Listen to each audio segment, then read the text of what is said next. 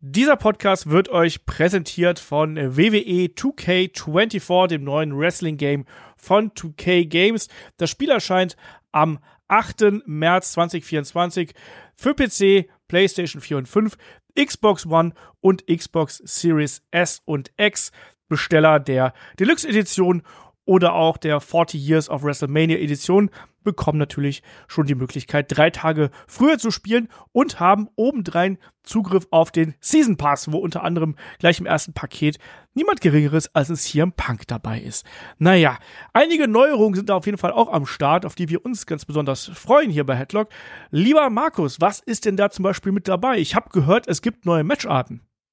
Ja, also ich freue mich besonders natürlich, dass das Casket-Match jetzt hier endlich dabei ist. Also seit ich, glaube mit zehn Jahren und überschaubaren handwerklichen Fähigkeiten damals auch für meine Hasbro-Figuren einen, einen eigenen Minisarg gebaut habe, um das nachspielen zu können, die ersten Casket-Matches mit dem Undertaker, wollte ich das sozusagen auch gern mal hier machen können und jetzt ein, ein Kindheitstraum wird wahr. Ich kann hier endlich mal den Gegner in den Casket, in den Sarg einsperren und mich dann feiern lassen.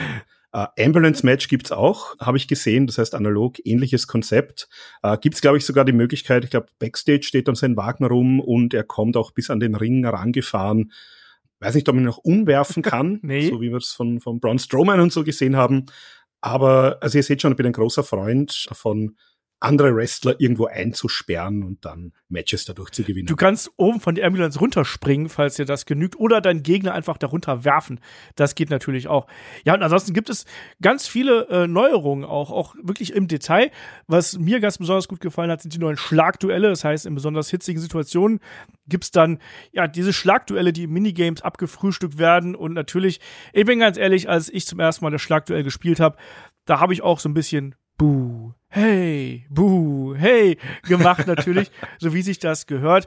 Andere Details sind zum Beispiel, es gibt einen Special Referee äh, Modus jetzt, da kann ich dich zum Beispiel betrügen, wenn ich der Referee bin. Es gibt neue Features auch im Tag Team Wrestling zum Beispiel, da kann ich meinen KI-Partner dann mitkommandieren. Also eine ganze Reihe schöner, neuer Features und natürlich auch, nicht zu vergessen, wir haben niemand Geringeres als Cody Rhodes hier auf dem Cover und damit auch gleich Überleitung zu unserem Hauptthema. Viel Spaß hier beim Podcast.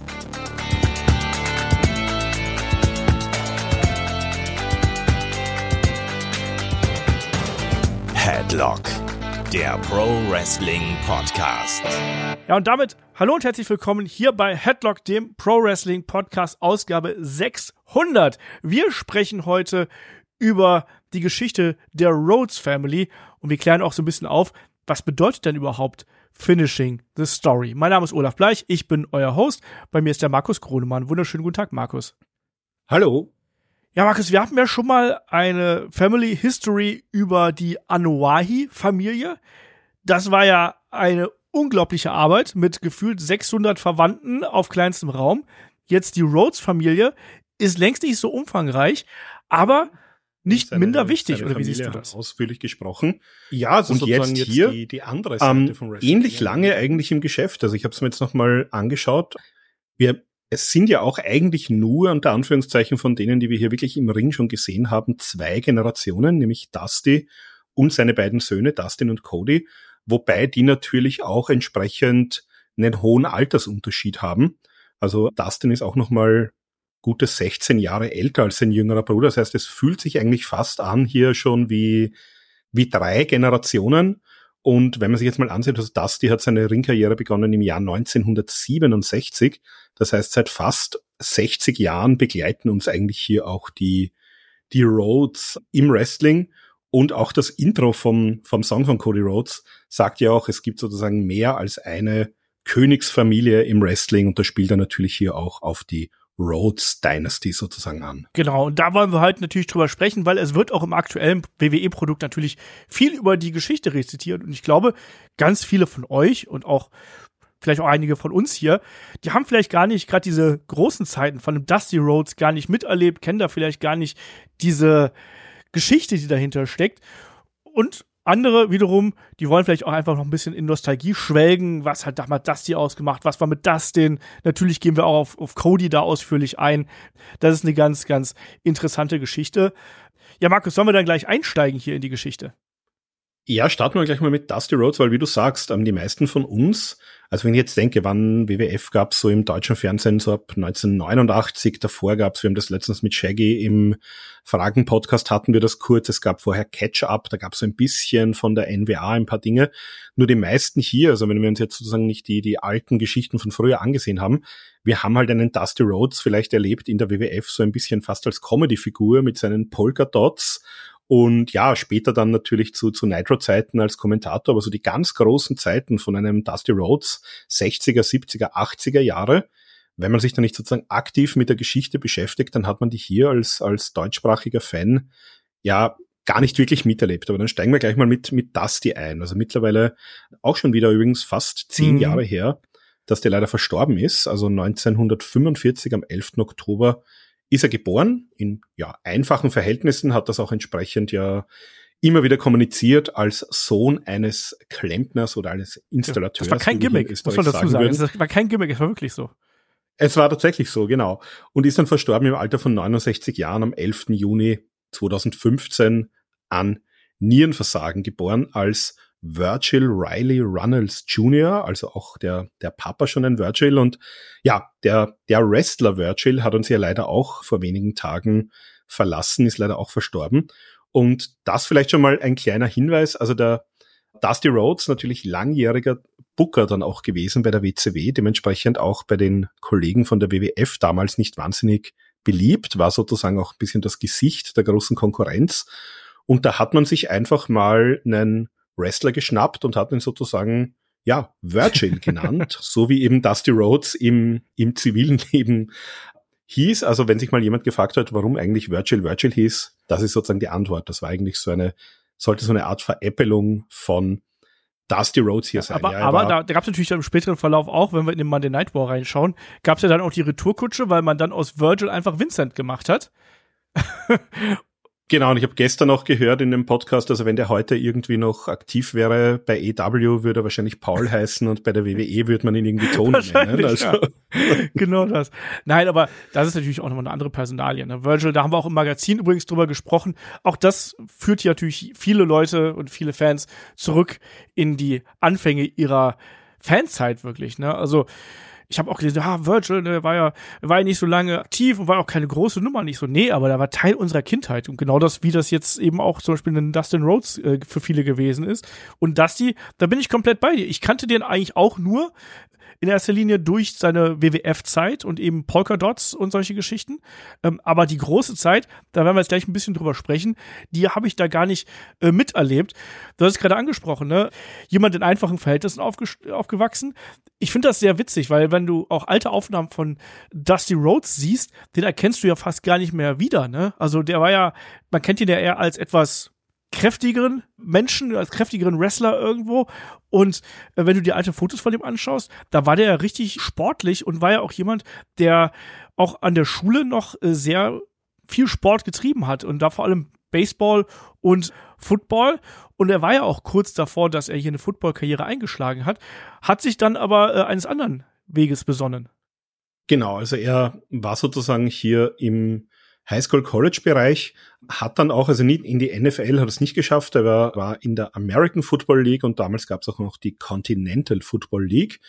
Da war aktiv, hat sich dann aber 1967 äh, entschlossen, zum Wrestling zu wechseln. Interessanterweise ohne Wrestling-Ausbildung, ohne eine Wrestling-Schule besucht zu haben.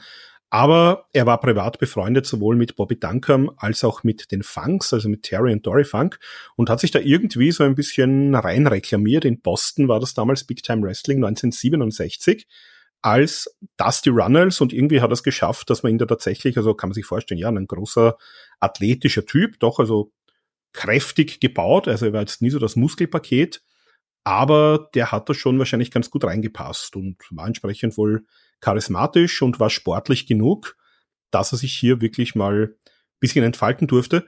Ist dann über die Van Eric-Familie, da werden wir natürlich auch noch sprechen, eine andere große Wrestling-Familie. 1968 ist er dann nach Texas zu World Class gewechselt. als Heel, damals mit Gary Hart, auch einer der, ja, der charismatischen mhm. Manager damals der, der damaligen Zeit, hat dann ein Tag-Team auch gegründet zusammen mit Dick Murdoch als die Texas Outlaws, also auch so ein alter Haudegen eigentlich. Das, ähm, Moment, und da gab's dann auch mal den ersten. Darf ich noch mal ganz kurz? Weil ich finde es hier ganz, ich ja. hier ganz spannend, weil äh, wir kennen Dusty Rhodes alle nur als Babyface eigentlich, so über über die meiste Zeit, ne? Und das Ding ist tatsächlich hat er als Heel eigentlich angefangen. Also die ersten Footsteps, die er hier gemacht hat mit, mit äh, Dick Murdoch hier an der Seite als Texas Outlaws, die waren gefürchtete Heels damals in der Region, ne? Und da war nichts mit, hier, ich bin einer von den Common Man oder sonst irgendwas, ich bin nicht der äh, Blue-Collar-Guy, sondern da waren das richtig brutale Gesellen. Genau, also die haben da ordentlich aufgeräumt, dann später eben auch mit, mit Gary Hart als Manager. Und das hat sich eigentlich sehr, sehr lange gezogen. Also 1974 erst gab es dann sozusagen den Face-Turn, da hat einen anderen Tag Team Partner, Park Song, und gemeinsam mit Gary Hart haben die sich sozusagen dann gegen Dusty Rhodes zusammengeschlossen. Das war ein Tag Team Match damals gegen Eddie und Mike Graham. Also Eddie Graham ja auch damals der, der Booker und Besitzer vom, ja, von der Wrestling Liga, von dem Territory in Florida. Und da ist er dann erstmal sozusagen zum, zum Guten geworden. Und da war er dann auch die American Dream hat entsprechend in dieser Zeit, also äh, zehn Jahre lang war mit seiner ersten Frau auch verheiratet, mit äh, Sandra McHarg hatte geheißen, 1965 bis 75 und aus dieser Ehe gibt es eben zwei Kinder, also Dustin Rhodes, über den wir gleich noch sprechen werden, und eine Tochter, Kristin. Das heißt auch Dustin und Cody, Halbbrüder, haben nicht die gleiche Mutter, den gleichen Vater. Genau, und ja, diese Ehe hat dann so ungefähr 1975 hier auch ihr Ende gefunden und dann kommen wir eigentlich zu einer ja, sehr interessanten Geschichte, die eben auch heute noch in die aktuelle ich will gerade ganz kurz, mit Cody Ich will gerade ganz kurz eine Sache noch, noch rausstellen. Du bist hier, du bist hier so im Flow, ich merke das schon. Ich muss hier immer reingerätschen.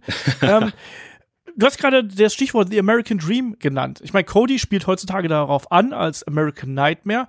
Was hat denn dieses Gimmick damals eigentlich ausgemacht, diesen Charakter? Weil ich glaube, das ist auch ganz wichtig, dass wir das auch noch mal rausstellen, weil mal ganz ehrlich, der Dusty, der ist jetzt nicht, der ist nicht der allerbeste Wrestler, der hat nicht den geilsten Körper, der, der, der hat vor allem mit Charisma und mit, mit seinem Charakter es geschafft, die Leute in seinen Bann zu ziehen und Geschichten zu erzählen. Was hat diesen American Dream Charakter ausgemacht? Ja, ich glaube, das ist genau das, was wir uns auch so ein bisschen unter dem amerikanischen Traum vorstellen. Nämlich, wir haben gesagt, aus sehr einfachen Verhältnissen gekommen, der Vater eben Handwerker. Und ich glaube, das war einfach so diese Verinnerlichung, dass du es einfach schaffen kannst. Also du kannst hier vom, äh, mit, mit genug Leistung und natürlich auch ordentlich Schmackes dahinter, kannst du es einfach hier schaffen zum, zum Superstar, zum Weltmeister, zum Top-Wrestler, dem die, die Massen auch zujubeln. Und ich glaube, das war so einfach dieses Konzept. Also der einfache, der einfache Junge, der einfache Arbeitersohn, der hier eben aufsteigt und sozusagen auch für die einfachen Leute, für die Fans, die durch den einfach auch diesen, diesen Erfolg leben können. Ich glaube, das war einfach das Konzept und diese Idee vom American Dream. Das haben wir ja gerade dann im späteren Verlauf noch gesehen, als er dann auch gerade gegen den Ric Flair gefädet ist. Wie gut das da funktioniert hat und wie toll er da die Leute auf seine Seite ziehen konnte, eben aufgrund dieser Geschichte, die er dann erklärt hat. Und er konnte halt eben auch auf eine ganz eigene Art und Weise reden. Also er konnte die Leute überzeugen, er konnte Emotionen kreieren und das war das, was ein American Dream ausgemacht hat. Und das klingt so blöd, aber im Endeffekt war Dusty Rhodes, der American Dream, sowas, wie wir es später in der Attitude Era mit dem Stone Cold Steve Austin gesehen haben. Jemand, der der aus der, der, der, der, weißt du, der, der Probleme hat, mal seine Rechnungen zu bezahlen, der sich Sorgen darum macht, wenn sein Auto einen Schaden hat oder sonst irgendwas, oder der im Zweifelsfall gegen den bösen Boss aufbegehrt quasi oder gegen die Reichen aufbegehrt. Das ist ganz, ganz genau, ähnliches. Ein, ein, Mann des Volkes genau. sozusagen einfach. Genau. So, ich wollte das nur mal erklären, weil das ist, das ist ja so schwer greifbar, ne? Und ich bin auch ehrlich, der American Dream, Dusty Rhodes bei der WWF der hatte zwar später auch die Phase, wo er keine Polka-Dots mehr gehabt hat, aber der ist dann doch schon jemand anders als der, der jetzt in den 70ern, 80ern groß geworden ist. Genau. Und dann jetzt eben hier auch erste Berührungspunkte mit der damals noch WWWF, also das, was wir heute als die WWE kennen. Und das auch eine Geschichte, auf die hat Cody eben auch letztes Jahr auf dem Weg zur WrestleMania entsprechend auch angespielt. Und zwar gab's da 1977 war das da hatte Dusty Rhodes zweimal einen wirklichen Main Event im Madison Square Garden und der damalige Champion war Billy Graham. Der hat eben hier dann auch den Titel gehalten, hat ihn letztlich dann an Bob Backlund verloren. Also das war noch so ein paar Jahre auch vor der ganzen Hulkamania-Zeit. Und da gab es tatsächlich ein Match, das hat Dusty Rhodes hier auch gewonnen, allerdings durch Countout. Und damals wie heute, Countout konnte der Titel nicht wechseln. Da hat er aber sozusagen den Titel schon ja, greifbar nah gehabt, hatte den Titel schon in Händen, wurde ihm dann wieder weggenommen, weil eben hier nur Countout. Dann gab's einen Monat später, beim nächsten Mal gab's ein Rematch. In dem Fall war das dann ein, ein Texas Deathmatch, also auch so ein bisschen die Spezialität von dem Dusty Rhodes, der aus Texas kam. Trotzdem hier verloren, auch bisschen kontrovers, die sind irgendwie im Ring dann zusammengestoßen.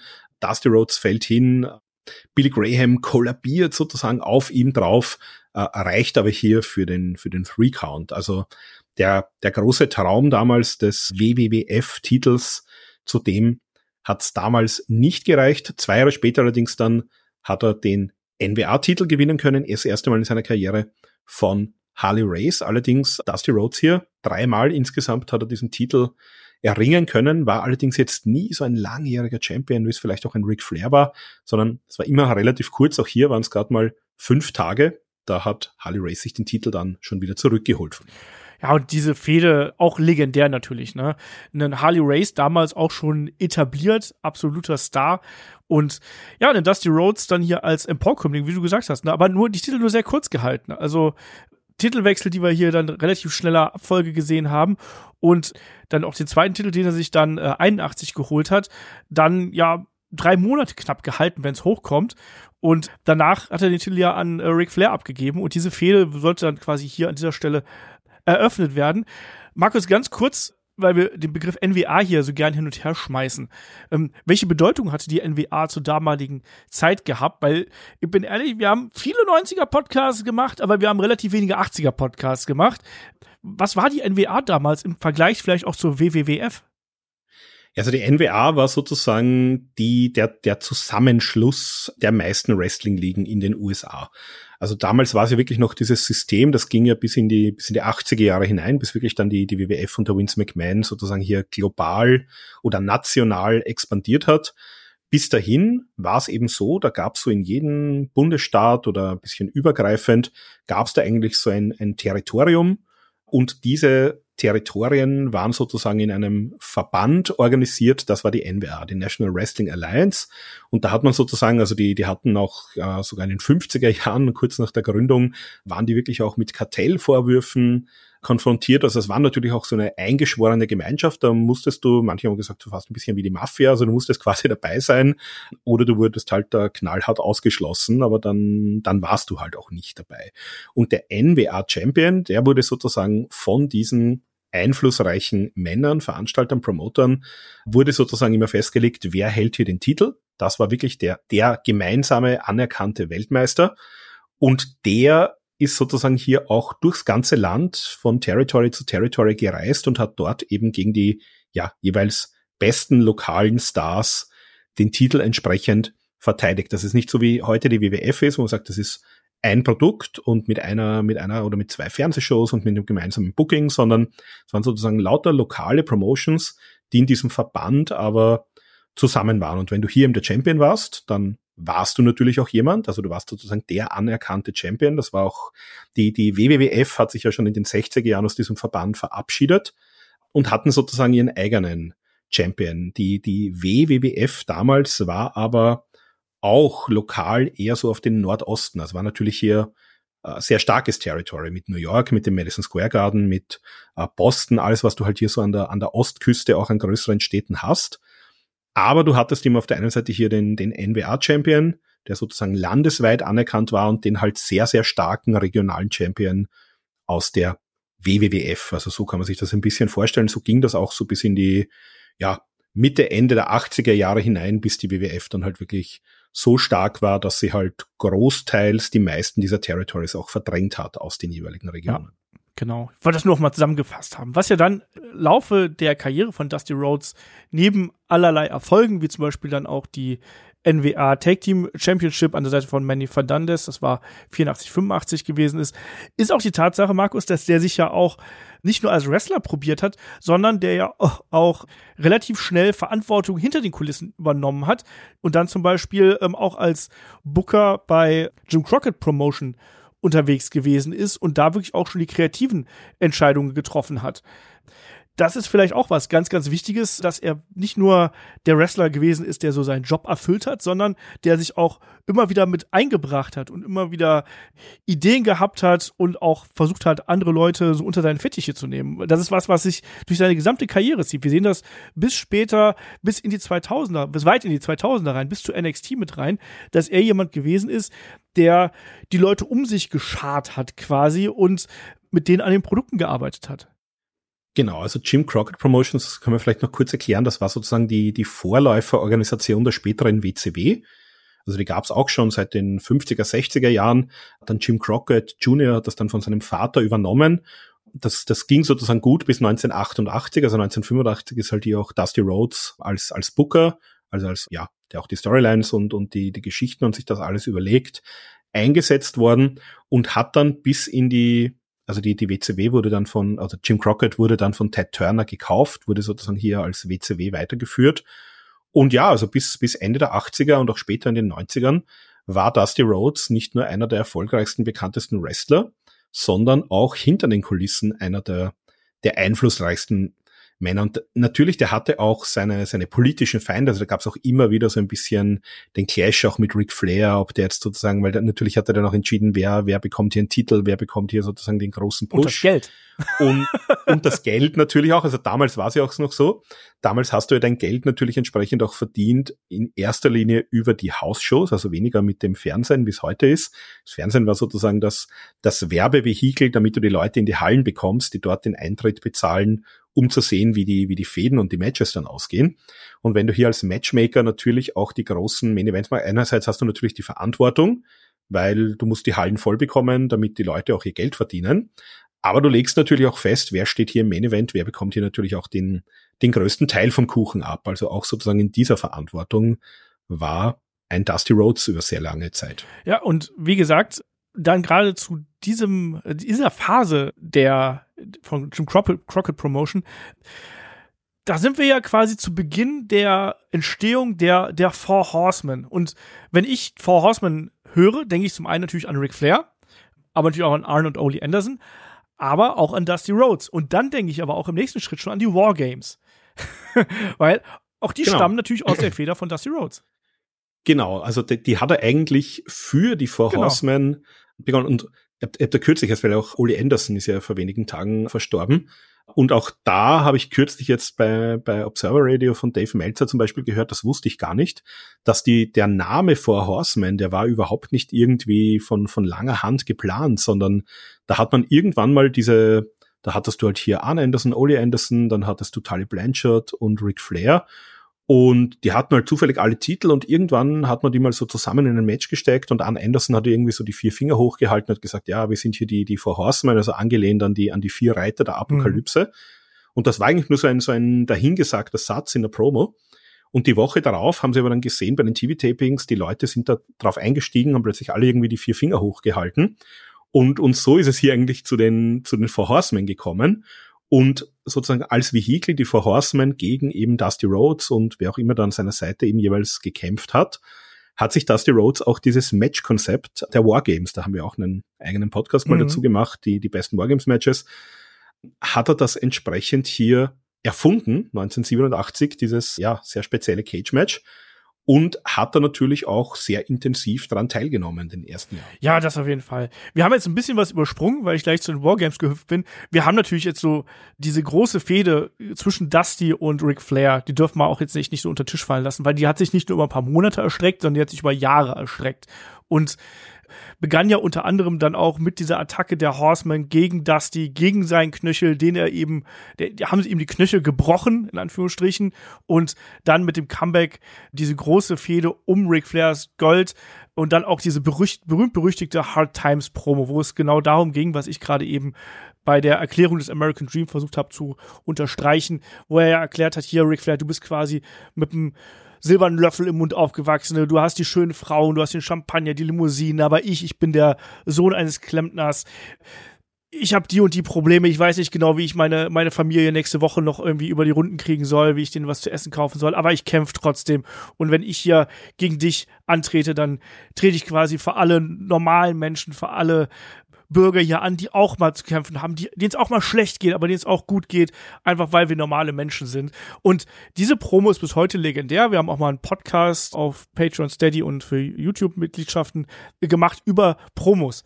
Da gehen wir nochmal sehr, sehr explizit auch auf diese ganze Promo ein und gehen die quasi auch Zeile für Zeile mal durch. Die ist halt eben fantastisch und daraus resultierte ja dann im Juli 86 auch der dritte NWA-Titelgewinn hier gegen Ric Flair im Steel Cage. Auch das keine lange Regentschaft, nämlich eigentlich nur ein paar Wochen, wenn man ehrlich ist. Und danach auch noch ein paar TV-Title-Regentschaften und US-Title. Aber Wargames ist halt eben was, was ein absolutes ja, Aushängeschild quasi hier hinter der ganzen Geschichte ist. Aber wenn wir jetzt so einen kleinen Sprung machen, es gab dann noch Du, hast noch angesprochen hier auch, was, was er auch erfunden hat, das Dusty Finish vielleicht, was ja auch der eine oder andere mal als Begriff hört. Was ist denn ein Dusty Finish? Dusty Finish. Also das hat er wirklich dermaßen oft zu der Zeit gebracht, dass das wirklich auch nach ihm benannt wurde. Das ist so das Typische, das kennt sicherlich jeder. Das sehen wir natürlich auch heute bei der, bei der WWE und auch bei EW nicht, nicht ganz so häufig, aber doch auch mal ab und zu. Das ist nämlich, wenn vermeintlich hier, also Dusty Finish haben wir fast schon kurz erklärt vorhin, nämlich da war Dusty Rhodes selbst davon betroffen, 1977 gegen Billy Graham. Das ist sozusagen wenn du hier nach außen hin den Eindruck erwächst, jemand hat hier ein Match gewonnen oder gar einen Titel gewonnen, der, der feiert schon, die Fans freuen sich und meistens ist da irgendwie eine Kontroverse mit dem Referee verbunden, der ist irgendwie niedergeschlagen worden, hat irgendwas nicht gesehen, dann kommt der zweite Referee, sagt, ach, es war ganz anders. Also das ist sozusagen dieses Finish, wo du dann doch noch mal dem, dem Babyface meistens seinen, seinen, sein Happy End raubst und sagst, nein, leider doch nicht. Ähm, der, der Gegner, der Champion, hat vorher irgendwie den Referee zum Beispiel von hinten attackiert. Das heißt, der hat jetzt nicht gewonnen, also er hat schon gewonnen, aber halt durch Disqualifikation zum Beispiel und deswegen kein Titelwechsel. Und das hat er halt derart inflationär teilweise verwendet, dass das mittlerweile eben auch als Dusty Finish in die Geschichte eingegangen ist, diese Art von ja, eigentlich Betrug am Fan, wenn man ganz ehrlich ist. Ja, aber sowas ist halt interessant, wie so Begrifflichkeiten auch bestehen und sowas werden wir auch äh, häufiger mal gefragt, so, woher, woher kommt denn der Begriff, warum erklärt sich das denn und sowas.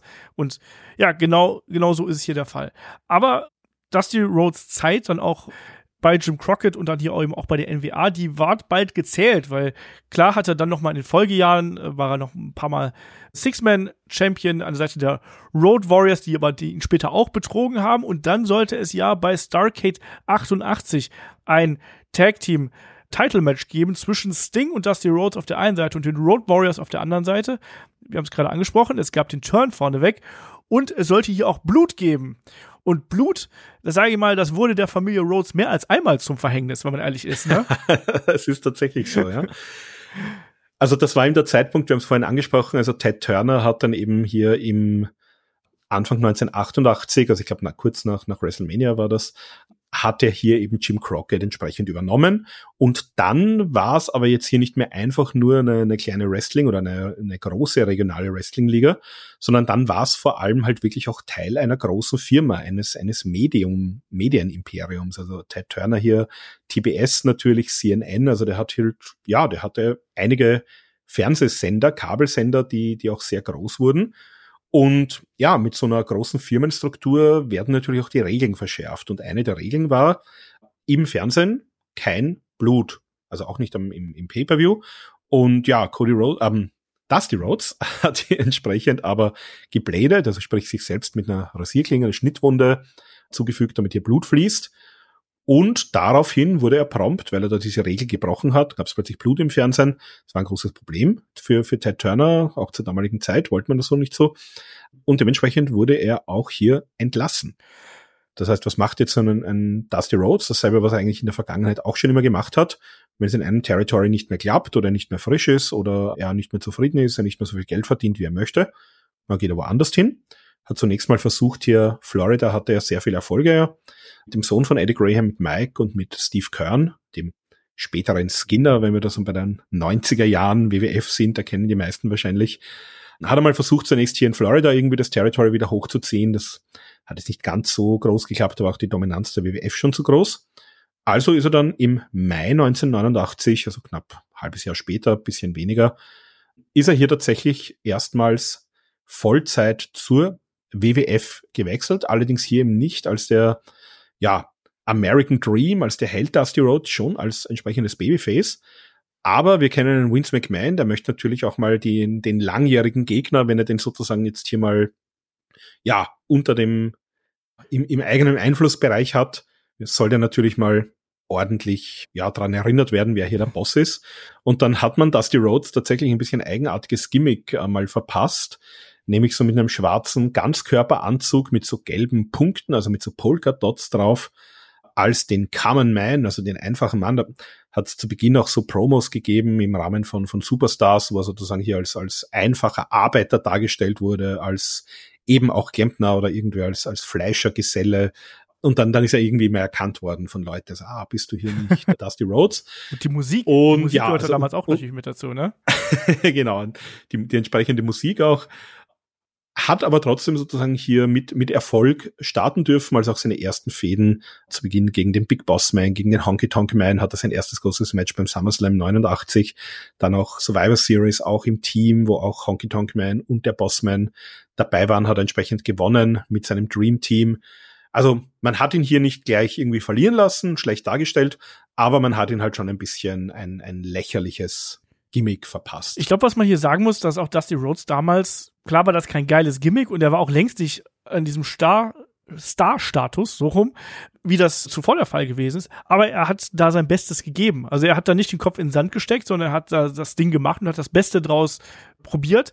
Und das sehen wir zum Beispiel später auch an ähm, Cody, als er sein Stardust-Gimmick gehabt hat. Auch der hat daraus versucht, das Beste zu machen.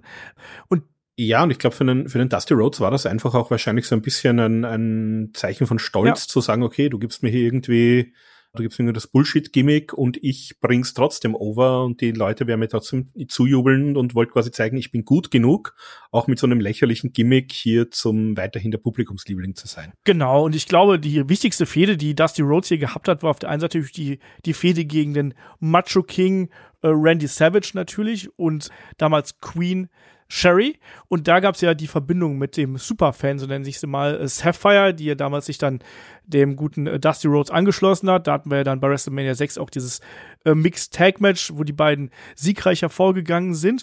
Und im weiteren Verlauf gab es ja dann die Storyline, dass Sapphire ja vom Million-Dollar-Man Ted DiBiase hier weggekauft worden ist. Dann war ja auch Dusty Rhodes erstmal am Boden zerstört quasi und hat dann ja auch ja ein Match gegen den äh, Macho King auch verloren im weiteren Verlauf. Und daraus resultierte dann quasi die Fehde mit Ted DiBiase, was wir dann ja auch bei der Survivor Series gesehen haben, was ich glaube, da erinnert sich heutzutage kaum noch jemand dran, weil wenn wir an die Survivor Series 1990 denken, dann denken wir in erster Linie an äh, das Match zwischen oder an, an, das, an das Debüt vom Gobbledygooker. Nein, ich meine natürlich das Debüt vom Undertaker, der übrigens auch mit, dann, mit Dusty Rhodes ja dann verkeilt gewesen ist, so nenne ich es einfach mal. Und die beiden äh, haben sich ja rausgebrawlt, so wurde ja der Undertaker hier rausgenommen. Aber genau, das war ja. Das war sozusagen aber genau in diesem Match hier mit, mit Team genau. Captain genau. Dusty Rhodes und Ted Aber da erinnert sich genau, niemand mehr dran eigentlich. Genau, richtig, ja. genau, aber man hat halt schon gemerkt, so diese Fehde mit Dusty Rhodes und Ted DiBiase, die ging auch noch weiter. Und äh, wenn schon Sapphire nicht mehr da ist, dann ähm, holt man sich eben das eigene Blut an die Seite. Und das war damals dann auch ein blutjunger Dustin Rhodes, nämlich der Sohn von Dusty. Und beim Royal Rumble 1991 trafen dann die beiden hier aufeinander, also Dusty und Dustin gegen Ted DiBiase und Virgil. Und da kann ich mich auch noch gut dran erinnern, da wurde das Knie von Dustin Rhodes ganz, ganz schlimm bearbeitet und zerstört und Dusty war ganz, ganz furchtbar besorgt um seinen Sohnemann. Aber Markus, da muss man auch sagen, die Zeiten bei der WWF hier waren dann auch äh, gezählt eigentlich, weil er dann wieder zurückgewechselt ist. Genau, also auch ganz interessant hier, wenn du gesagt hast, blutjung, also Dustin Rhodes ähm, war damals so, ja, 21 Jahre jung zu dem Zeitpunkt und das war dann später auch das Alter, mit dem auch ein Cody Rhodes bei der WWF begonnen hat. Das heißt, so Anfang der 20er war für die, für die Rhodes-Brüder so immer die, die gute Einstiegszeit ins Wrestling auch bei der WWF. Cody Rhodes zu dem Zeitpunkt auch schon, ja, fünf Jahre alt, das haben wir vorhin unterschlagen. Die zweite Ehe von Dusty Rhodes hat er auch begonnen, 1978 mit Michelle Rubio, die hatte auch einen kubanischen Hintergrund von väterlicherseits. Und da gab es eben auch zwei Kinder. Da gab es einerseits hier Cody und äh, die, seine Schwester Thiel. Also das nur zur Vollständigkeit zu dem Zeitpunkt hier auch schon ein Cody Rhodes vielleicht daheim vor dem Fernseher sitzen dürfen und Papa und Bruder hier beim beim Catchen beim Royal Rumble genau. zugesehen. Vielleicht an der Stelle, aber er hat ganz kurz, ich falle dir ganz kurz ins Wort. Vielleicht springen wir an der Stelle ganz kurz rüber zu Dustin Rhodes, weil sich ja jetzt auch die Wege von Dusty und Dustin quasi so ein bisschen, die, die kreuzen sich jetzt ja mehrfach gleich.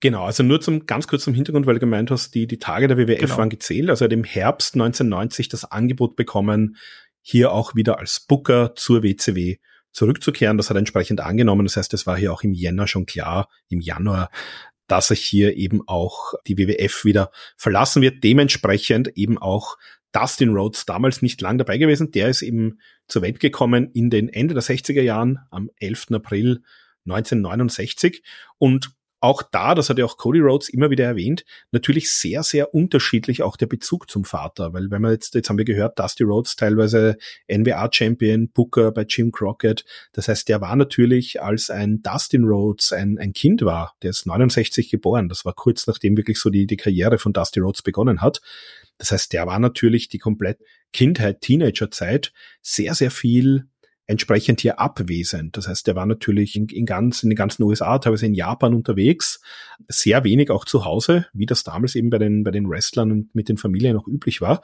Und ganz anders dann Cody eben äh, Mitte der 80er Jahre geboren. Und wenn wir jetzt dann noch hören, wie es mit Dusty Rhodes weitergeht, da hatte der mehr oder weniger, der war im Wrestling, aber der hat mehr oder weniger seinen, seinen fixen Bürojob gehabt bei der WCW.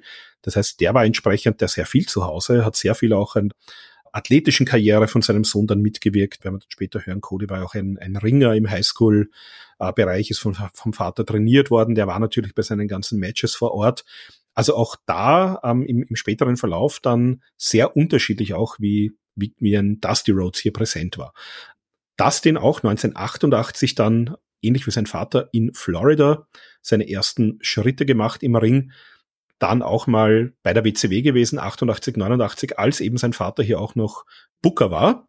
Zunächst im Team mit Kendall Windham als die Texas Broncos, aber eben nachdem Dusty hier gefeuert wurde, Ende 88, kurz darauf, hat eben auch Dustin die WCW verlassen, hat sich dann ein bisschen in, in Japan, auch in Memphis ausprobiert, ist dann eben Ende 1990, also der hat ein bisschen Pech gehabt, der ist sozusagen immer seinem Vater nachgefolgt dorthin, wo der dann schon mit einem Fuß wieder bei der Tür draußen war.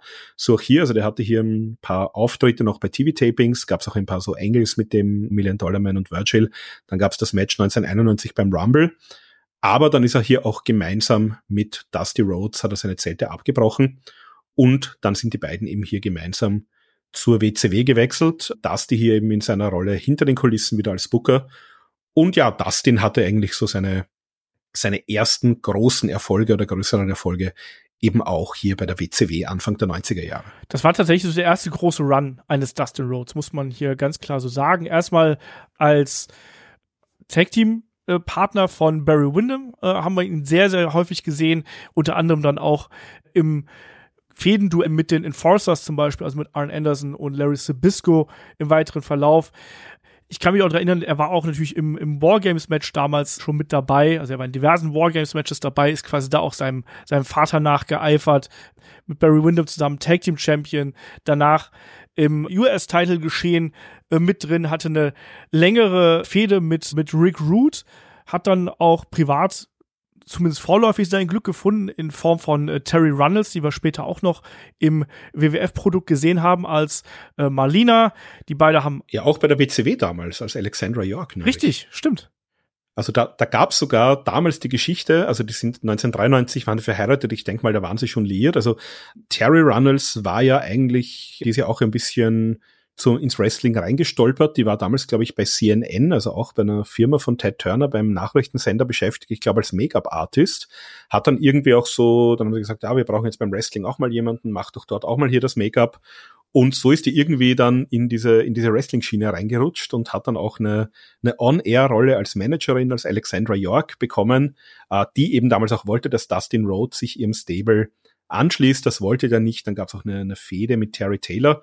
Und ja, so haben sich die kennengelernt und waren dann auch von 1993 bis 99 miteinander verheiratet. Und vielleicht ganz interessant hier auch zu der WCW-Zeit noch, es gab ja da auch noch mal ein gemeinsames Match der Vater-Sohn-Connection, so nenne ich einfach mal, weil Dustin hatte damals eine Fehde mit dem Stud Stable, das waren die Mannen um Colonel Robert Parker, da gehört dann zum Beispiel Terry Funk noch mit dazu und ein Bankhaus Buck und Meng kam hinter auch noch mit dazu.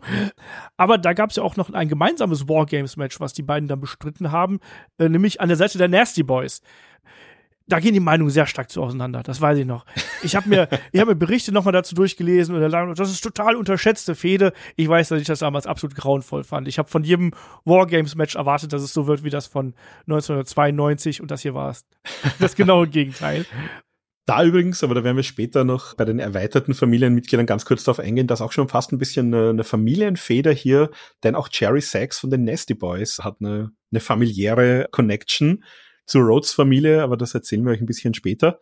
Das ist ganz interessant, so wenn wir, wenn wir einzelne Namen zwischendurch hören, auch mal zu sagen. Übrigens, äh, Magnum TE haben wir ja vorhin auch gehört, der war eben auch ein, ein früher Tag Team Partner von Dusty Rhodes in den 80er Jahren vor seinem Unfall und das war zum Beispiel hier auch der, der Taufpate von, von Cody Rhodes später. Also auch der hat so ein bisschen eine inoffizielle Onkelrolle dann eingenommen. Aber kommen wir zurück wieder hier zu, zu Dustin, also natürlich, wir hatten hier eben die, die gemeinsame Fehde, die haben übrigens auch 1992, gab es in Japan auch noch bei New Japan, bei einem der frühen Tokyo Shows gab es auch ein, ein Tag Team Match mit Dusty und Dustin. Also die haben so, Dusty, Dusty Rhodes war da nicht mehr wirklich im Ring viel aktiv, aber so für ein paar Matches, gerade wo ihm sein Sohn auch involviert war, ist er dann doch noch mal zurückgekommen. Und ja, jetzt haben wir vorhin schon über, über das Problem gesprochen, dass Dusty Rhodes hier seinen Job verloren hat aufgrund von, ja, nicht abgesprochenem Blutverlust.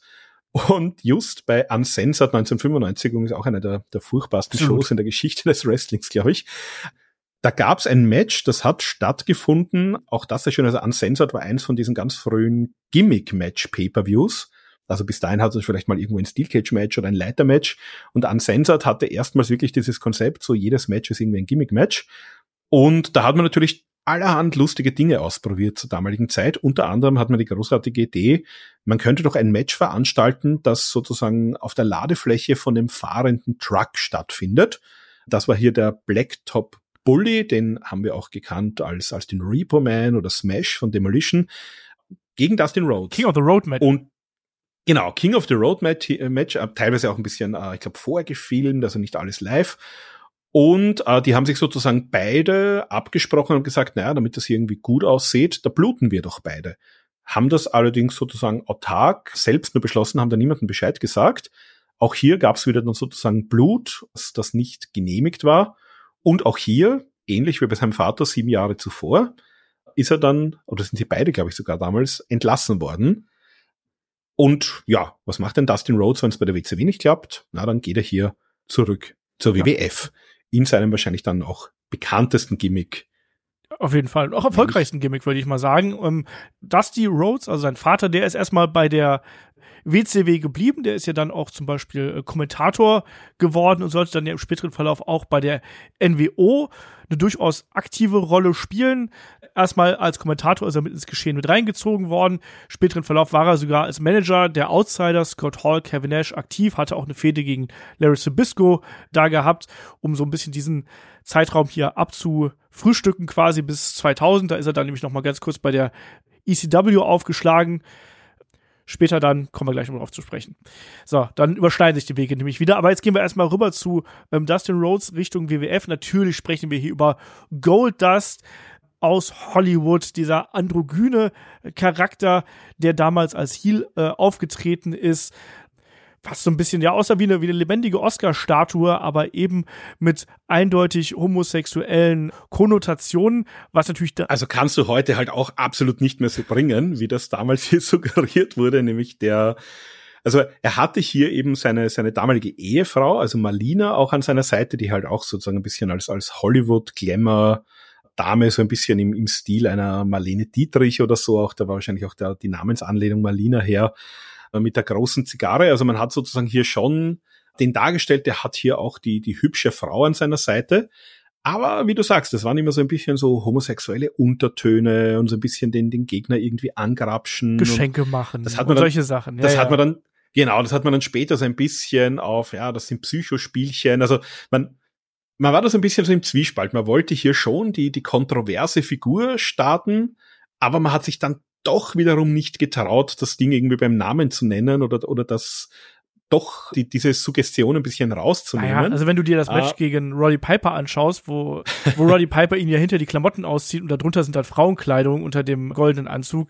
Also, da hat man es halt damals sehr dick aufgetragen. Damals muss man auch sagen, war, war natürlich Homophobie auch absolut gang und gäbe, ne? Das muss man ja auch mal ganz klar sagen. Und dass man so einen Charakter dann auch als Heel darstellt, in der Form, mit dieser Art und Weise, Zeitgeist. Ja, und man hat sich da das war halt dann natürlich auch so ein bisschen schon, ist schon so in die, in die Attitude-Ära hineingegangen. Da hattest du natürlich auch im Mainstream, in der Popkultur solche, solche, ja, Erscheinungen wie einen Marilyn Manson, der teilweise hier auch mit, mit Frauenunterwäsche dann auf der Bühne gestanden ist. Also man hat sich da so ein bisschen auch, sage ich mal, am, am Zeitgeist versucht zu bedienen, aber für die damalige Zeit halt doch ein, ja, ein kontroverses, aber auf jeden Fall auch ein, ein für Wrestling-Verhältnisse schon sehr kreatives ja. Gimmick auch. Attitude Era vor der Attitude Era, sage ich immer. Also quasi, ja, genau. Und damit war er auch sehr erfolgreich. Ne? Dreimal Intercontinental Champion. Nichtsdestotrotz natürlich zu der Zeit, also 96, 97, begann das auch, dass er persönliche Probleme äh, bekommen hat. Das begann dann mit Alkohol und Tabletten und ja, wurde dann eben auch noch äh, deutlich massiver, auch im Vergleich oder im Verlauf der, der kommenden Jahre. Und er hat ja dann hier auch verschiedene Inkarnationen dieses Goldust-Gimmicks durchgemacht. Also er war nicht nur der Heel, der einem Razor Ramon über einen Boten komische Geschenke geliefert hat, sondern er war dann im weiteren Verlauf ist er dann auch zum Babyface geturnt. Wir hatten diese Geschichte gegen den Brian Pillman zum Beispiel wo es ja dann auch um die Manageraufgaben einer Marlina ging und ganz, ganz krasse Sachen dann auch und eben dann abgeschlossen mit dem tragischen Tod von einem Brian Pillman, der dann dieser Storyline dazwischen kam. Was ich gar nicht mochte, waren dann diese Auswüchse, die dann Goldust im Verlauf der Attitude Era gemacht hat. Wir hatten den Artist formerly known as Goldust mit, mit Luna Vachon. Wir hatten dann aber auch den wiedergeborenen Chris Dustin Rhodes, wie er sich dann auch bezeichnet hat, zwischendurch. Und das, das war mir irgendwie alles zu wild. Und dann ist er wieder zurück zum Goldust-Gimmick gegangen, Markus. Also, das war ja schon alles querbeet, oder? Genau, also da hat er sehr, sehr viele Charakterwechsel durchgemacht, die auch nicht, die auch gar nicht so gut angekommen sind und die auch mir, muss ich sagen, also ich habe das jetzt im Zuge der Recherche nochmal alles nachgelesen. Also wenn ich mich jetzt gefragt hättest, ich hätte das aus dem Gedächtnis wahrscheinlich so nicht mehr wiedergeben können, wann er da genau in welcher Inkarnation war. Er hat tatsächlich, also der, er, er, er wollte das Gimmick ja selbst ein bisschen noch auf die Spitze treiben. Also da gab es auch die Geschichte, dass er äh, zu Vince McMahon ah, ja. damals gegangen ist und quasi gesagt hat, er, er möchte sich hier Brustimplantate gerne machen lassen. Das, das hat man aber dann doch ausgeredet. Also das ist auch selbst dann der, der WWF zu, zu wildesten Attitude-Era-Zeiten ein bisschen zu viel offenbar gewesen. Ja, parallel dazu natürlich auch die, die uh, Drogen- und Alkoholprobleme, also auch so Einstieg natürlich über Schmerzmittel und, und Muskelrelaxante und dann halt auch wirklich ja, härtere Drogen, Alkohol entsprechend. Und das hat er noch sehr, sehr lange begleitet. Also bis, er hat gesagt, sein Tiefpunkt, wir werden auch ein bisschen noch im Schnelldurchlauf sagen, was dann noch so weiter passiert ist. Aber er gesagt, sein, sein persönlicher Tiefpunkt, der ist bis 2008 hat sich das entsprechend entwickelt, bis er hier dann wirklich auch eine, eine vernünftige Reha, auch dann bezahlt von der WWE gemacht hat. Und ja, also einerseits hier die, die Ehe mit Terry Runnels äh, hier in die Brüche gegangen. Ende der 90er war dann auch noch mal mit einer, mit einer anderen Dame verheiratet, 2002, 2003 mit Melina Martelloni. Dann hatten wir ja auch die Geschichte, wir haben vor einiger Zeit mal den Podcast gehabt zum Plane Ride from Hell. Da hat ja auch ein, ein Dustin Rhodes eine Rolle gespielt. Da hat er dann irgendwie seiner, seiner Ex-Frau betrunken irgendwelche Serenaden übers, übers Bordmikro gesungen. Also das waren schon, das waren schon relativ, war schon ein relativer Tiefpunkt für ihn. Er ist dann zwischenzeitlich auch mal wieder bei der WCW gelandet, zunächst hier als Seven. Das war auch so ein sehr kontroverses Gimmick. Da gab es damals den Film Dark City. Das war so ein bisschen ja ein Vorläufer von der Matrix. Sehr guter Film übrigens, falls, falls ihr den nicht kennt. Und da hat man ihn irgendwie so dargestellt, da gab es sozusagen so, so Agents, so Wesen, die, die haben da irgendwie bei Nacht immer die ganze Welt umgebaut. Das war so ein bisschen eine Dystopie auch. Und da hat man ihn dann immer wieder so gezeigt, wie er hier vor vor Fenstern steht und irgendwie Kinder beobachtet. ja. Das haben aber auch hier Turner Standards und Practices haben das sehr schnell abgedreht, haben gesagt, das könnte irgendwie falsch aufgefasst werden, dass das irgendwie so ein Kinderschänder oder Kindersentführer genau. ist. Also das wollen wir nicht. Das haben wir dann sehr schnell äh, nicht mehr gesehen und dann war er plötzlich hier der der Dustin Runnels hier auch mit Dusty gemeinsam nochmal eine Fehde gehabt gegen Jeff Jarrett, gegen Ric Flair. Eigentlich bis zum Ende der WCW, also bei Greed, beim letzten WCW Pay-Per-View, gab's hier noch dieses Tag Team Match. Ja, und dann ist er letztlich doch auch wieder bei der WWE gelandet, aber wie gesagt, eben damals auch immer noch in der Phase, wo er sehr viele persönliche Probleme hat. Da hat man dann auch so dieses erste Mal das Team mit Booker T. Das war gut. Ist wahrscheinlich das, das was, den, was den meisten noch so in, genau, im Kopf geblieben ist aus der Zeit von Gold. Genau, das war sehr witzig. Weniger witzig waren dann halt vor allem die Zeiten, die wir später bei TNA zum Beispiel gesehen haben, als Black Rain, wo er auch komplett neben sich stand eigentlich, also sowohl körperlich als auch was so die Fähigkeiten angeht. Also das war halt wirklich so, wie er ja, es ja. gesagt hat. Das war so 2007, 2008, das war halt so sein, sein persönlicher Absolut. Tiefpunkt. Da hat er auch in einem Interview wirklich gesagt, also da war er durchgängig, hatte auch nichts mehr, hat alles irgendwie verloren, alles irgendwie für, für Drogen ausgegeben, war damals aber schon mit seiner, mit seiner jetzt immer noch also er hat dann ein drittes Mal noch geheiratet, äh, 2012 war das dann, Teray Marie Roche heißt die Dame. Und mit der war er damals schon liiert und die muss eine Engels Geduld gehabt haben, also die hat ihn da auch, weil gesagt, er, er hatte nichts, er hat, er war um 100 Dollar im Monat eingemietet in einer Garage, hatte irgendwie ein altes runtergekommenes Auto und ist eigentlich von, von Drogentrip zu Drogentrip irgendwie hat er gelebt. Und die hat ihn aber unterstützt und er hatte, er hat gesagt, er hatte ein, ein, ein Prepaid-Handy, das hat er von seinem Vater irgendwann mal bekommen und 2008 hat er dann erzählt, dass er, da hat seine Frau gebeten, da hat es irgendwie ganz erzählt, dass es geregnet und sie sind dann auf irgendeinen, auf irgendeinen Hügel geklettert, weil der Handyempfang so schlecht war. Und dann hat er im 2008 hier seinen Vater angerufen und hat ihn quasi unter Tränen angefleht und gesagt, bitte nimm mit der WWE Kontakt auf. Die haben sein Programm, wo du dich sozusagen als ehemaliger Wrestler, wenn du mal bei der WWE unter Vertrag warst, kannst du dich hier für ein Reha, Drogenreha, Alkoholreha-Programm anmelden. Das hat er dann entsprechend in Anspruch genommen und ja, so hat dann wahrscheinlich auch dann das Leben gerettet. Und so ist er sozusagen von diesem Tiefpunkt wieder hochgekommen und war dann auch eigentlich von 2008 fast durchgängig bis 2019 bei der WWE. Ich glaube, das war dann schon der, der, der fünfte oder sechste WWE-Run. Dann auch schon teilweise als Agent backstage und hatte das sozusagen seine, ja, letzten Jahre in der WWE eben mit den Highlights, da werden wir bei Cody gleich draufkommen, äh, zweimal auch mit Cody gemeinsam, einmal als Cody Rhodes, einmal als Stardust, äh, noch die Tag Team Titel hier gehalten. Ja, und jetzt wird es langsam kompliziert, weil jetzt müssen wir drei Fäden hier quasi übereinander legen, sozusagen. Weil hier war es ja dann wirklich so, wir schließen erstmal vielleicht die Geschichte von Dusty Rhodes ab, erstmal an der Stelle. Wir haben es ja gerade eben gesagt, die WCW hat 2001 die äh, Pforten dicht gemacht. Er hat dann noch in ja, im Independent-Bereich sozusagen gearbeitet. Hier Turnbuckle Championship Wrestling war das noch. Also was seine also eigene, eigene Liga, Liga war es, genau, stimmt. Und interessanterweise, die gab es 2000 bis 2003 in etwa, so im, im, Süden, Georgia, Florida, Tennessee, wo er auch daheim war.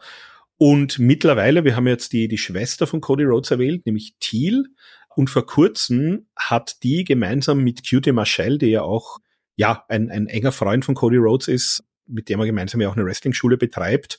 Und die haben jetzt eben jene Turnbuckle Championship Wrestling Indie-Liga wiederbelebt. Ich glaube, letztes Jahr, Ende letzten Jahres war das. Das heißt Turnbuckle Championship Wrestling veranstaltet jetzt wieder und ist sozusagen immer noch im, im Besitz der Rhodes-Familie. Also nur um, um den Strang vielleicht auch kurz abzuschließen. Genau.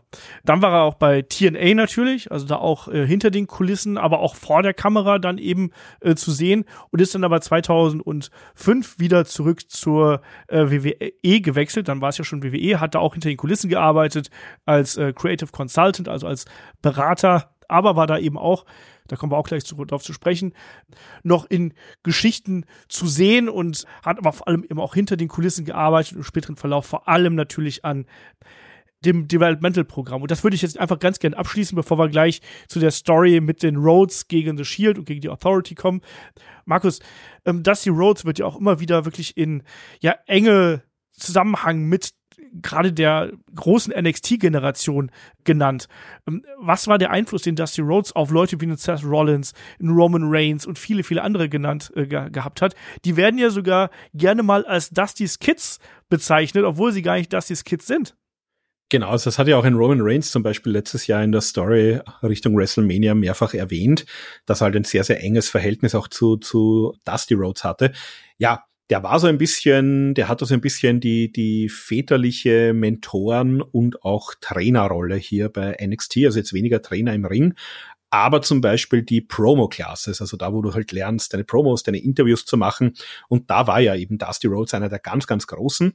Und da gab's halt wirklich wöchentlich, oder ich glaube, weiß gar nicht, ob es ein oder zweimal die Woche war, gab's halt hier wirklich die die Dusty Rhodes Promo Class, wo eben all diese Leute vom Großmeister Dusty Rhodes gelernt haben, wo sie von ihm Feedback bekommen haben, wo er ihnen halt auch ein bisschen natürlich auch bei der, bei der Gimmick-Entwicklung, beim, beim eigentlich Entdecken und Ausfüllen ihrer Charaktere geholfen hat. Also den Einfluss, den ein, ein Dusty Rhodes gerade in den frühen Jahren von NXT, so zwischen ja, 2012, ab 2014 war es halt ein TV-Produkt, bis er eben dann 2015 eben mit seinem Nierenleiden verstorben ist, aber so in diesen ersten Jahren NXT und damals auch noch Florida Championship Wrestling, da kann man den Einfluss, den ein, ein, ein Dusty Rhodes hatte, wahrscheinlich nicht unterschätzen. Also gerade auf diese Leute wie eben einen Seth Rollins, einen Roman Reigns, die da zu der Zeit auch aus dem System rausgekommen sind, die haben von einem Dusty Rhodes sicher sehr, sehr viel mitgenommen. Ja, und also die WWE auch hat ihn ja wirklich auf,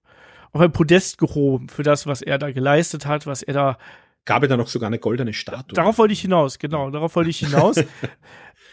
Der Name Dusty Rhodes fällt immer und am laufenden Band, was bei NXT angeht. Nicht nur durch die Statue, wir haben das Dusty Rhodes Classic Tournament in verschiedenen Inkarnationen der Männer und der Frauen. Dusty Rhodes ist ein ganz, ganz wichtiger Bestandteil des Konzepts hinter NXT, hinter der aktuellen Wrestler-Generation im Main-Roster und auch hinter der Entwicklung von NXT. Und das muss man hier auch nochmal so mit ins Kalkül ziehen, um auch die Bedeutung von der Rhodes-Familie mit reinzunehmen, weil das ist mehr als es nur Wrestler sind, sondern es sind eben auch Promoter, es sind Trainer, es ist äh, viel, viel mehr als äh, dass einfach nur Leute gewesen wären, die einfach so gecatcht hätten oder sowas.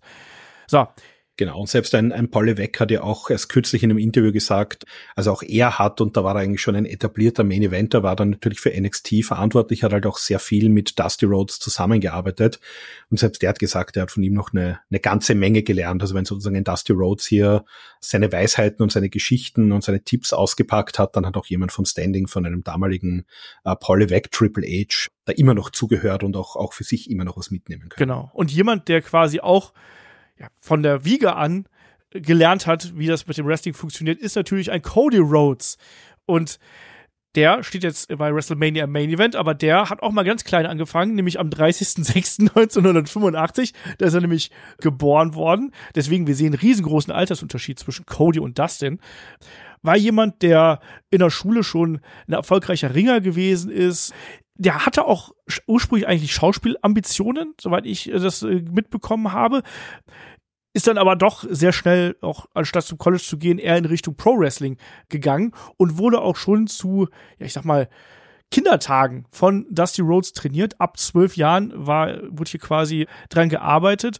Und der Weg führte ihn ja dann über OVW, das war ja früher das alte, die alte Trainingspromotion, sozusagen die Nachwuchspromotion von Genau, WWE. Die, die wir auch von seiner aktuellen Netflix-Serie ja kennen. Also da wird auch ein bisschen so der, der Hintergrund nochmal erklärt. Genau. Und dann jemand anders, da schließt sich nochmal einen Bogen. Sean Spears, mit dem er damals zusammen ein Tag-Team gebildet hat. Ähm, da auch, ja, mehrfach Tag Team Champion gewesen ist, hat einen World Title damals gewonnen, TV Title und so weiter und so fort und hat sich quasi da bei OVW, was damals wirklich ja so Nährboden für die großen Namen gewesen ist, das muss man ganz klar hier so sagen, hat er sich da eben den Namen gemacht und ist dann äh, 2007 bei WWE debütiert und erstmal hier in der kurzen Geschichte mit, mit Randy Orton, wo auch Dusty Rhodes involviert gewesen ist war er noch nicht ganz so, ganz so weit. Aber was wir dann hier sagen müssen. Genau, da gab's, da gab's ja auch das, das Bull Rope Match. Genau. Dann. Also das war die Zeit, als Randy Orton hier auch der Legend Killer war. Da hat er sich ihm hier mit, mit Dusty Rhodes entsprechend angelegt. Uh, Cody Rhodes kam ihm hier dann als, als junger, aufstrebender Wrestler zu Hilfe, hat dann auch mehrfach gegen Randy Orton verloren und es gab dann eben auch, ich glaube beim SummerSlam oder bei einem Sommer-Pay-Per-View war es jedenfalls 2007, gab es eben auch hier das Bull Rope Match, also eins der allerletzten Matches von Dusty Rhodes eben hier gegen Randy Orton, wo die Legende dann sozusagen auch besiegt wurde vom aufstehenden Legend Killer. Also so hat Cody Rhodes sozusagen hier in, in seinen Anfangstagen der, bei der WWE reingepasst in die Geschichte. Genau. Und dann hatten wir noch eine, ein Tag-Team natürlich, also Cody an der Seite von Hardcore Holly. Die beiden auch Tag Team Champions, aber es war dann eben auch so, dass sich dann Cody Rhodes einem anderen Second Generation Superstar hier zugewandt hat und zu dem äh, gewechselt ist und gegen Hardcore Holly geturnt ist. Das war nämlich niemand Geringeres als Ted DiBiase Jr. Und ich glaube, jetzt fängt es langsam an zu klingeln. Was war denn da damals? Es war natürlich dann die Legacy-Zeit, also Cody, Ted DiBiase Jr. und Randy Orton vorneweg. Und die hatten ja auch durchaus prominente Programme. Ich erinnere nur an die Geschichte mit D-Generation X zum Beispiel. Die waren sehr prominent eingesetzt. Ich weiß, dass alle zur damaligen Zeit gesagt haben, Mensch, aus Ted DiBiase kann man mehr machen. Und aus dem, der, der wird hier der Breakout-Star. Mein Gott, habt ihr und haben wir alle falsch gelegen damals. und damals übrigens auch schon, also auch in Bezug zum, zum, zur heutigen WrestleMania-Story, ganz kurz nur dabei, war damals mhm. auch Manu, also Arthur Jr., ein, ja, Cousin eigentlich von Roman Reigns, also der Roman Reigns ja der Sohn von Sika, Manu hier der Sohn von Arthur. Das heißt, auch damals gab es schon ein bisschen so diesen familiären Bezug zumindest hier auch zur, zur Samoan Dynasty ganz kurz. Ja, also hier hat man noch die, die Brüder, obwohl die ja da auch schon gemeinsam quasi in der Company gewesen, die hat man noch so ein bisschen voneinander entfernt gehalten. Das hat noch keine große Rolle gespielt. Aber erstmal stand die Legacy im Vordergrund. Wie gesagt, da hat man durchaus drauf gesetzt als Heel-Gruppierung gegen zum Beispiel die, Ex damals. Auch da haben wir große Take-Matches bestritten, Hell in a Cell und so weiter und so fort. Last Man Standing, meine ich, gab es auch einmal. Schlussendlich, ja, beim Rumble 2010 ist das langsam auseinandergefallen und bei WrestleMania 26 gab es dann Triple Threat Match zwischen den drei Stable-Mitgliedern. Das konnte dann Randy Orton für sich entscheiden und für Cody Rhodes brauchte es ein neues Gimmick und ja, mein Gott, Markus, wenn man so schön ist wie ein Cody Rhodes, dann ist man nicht nur schön, man ist dashing, sage ich nur. genau.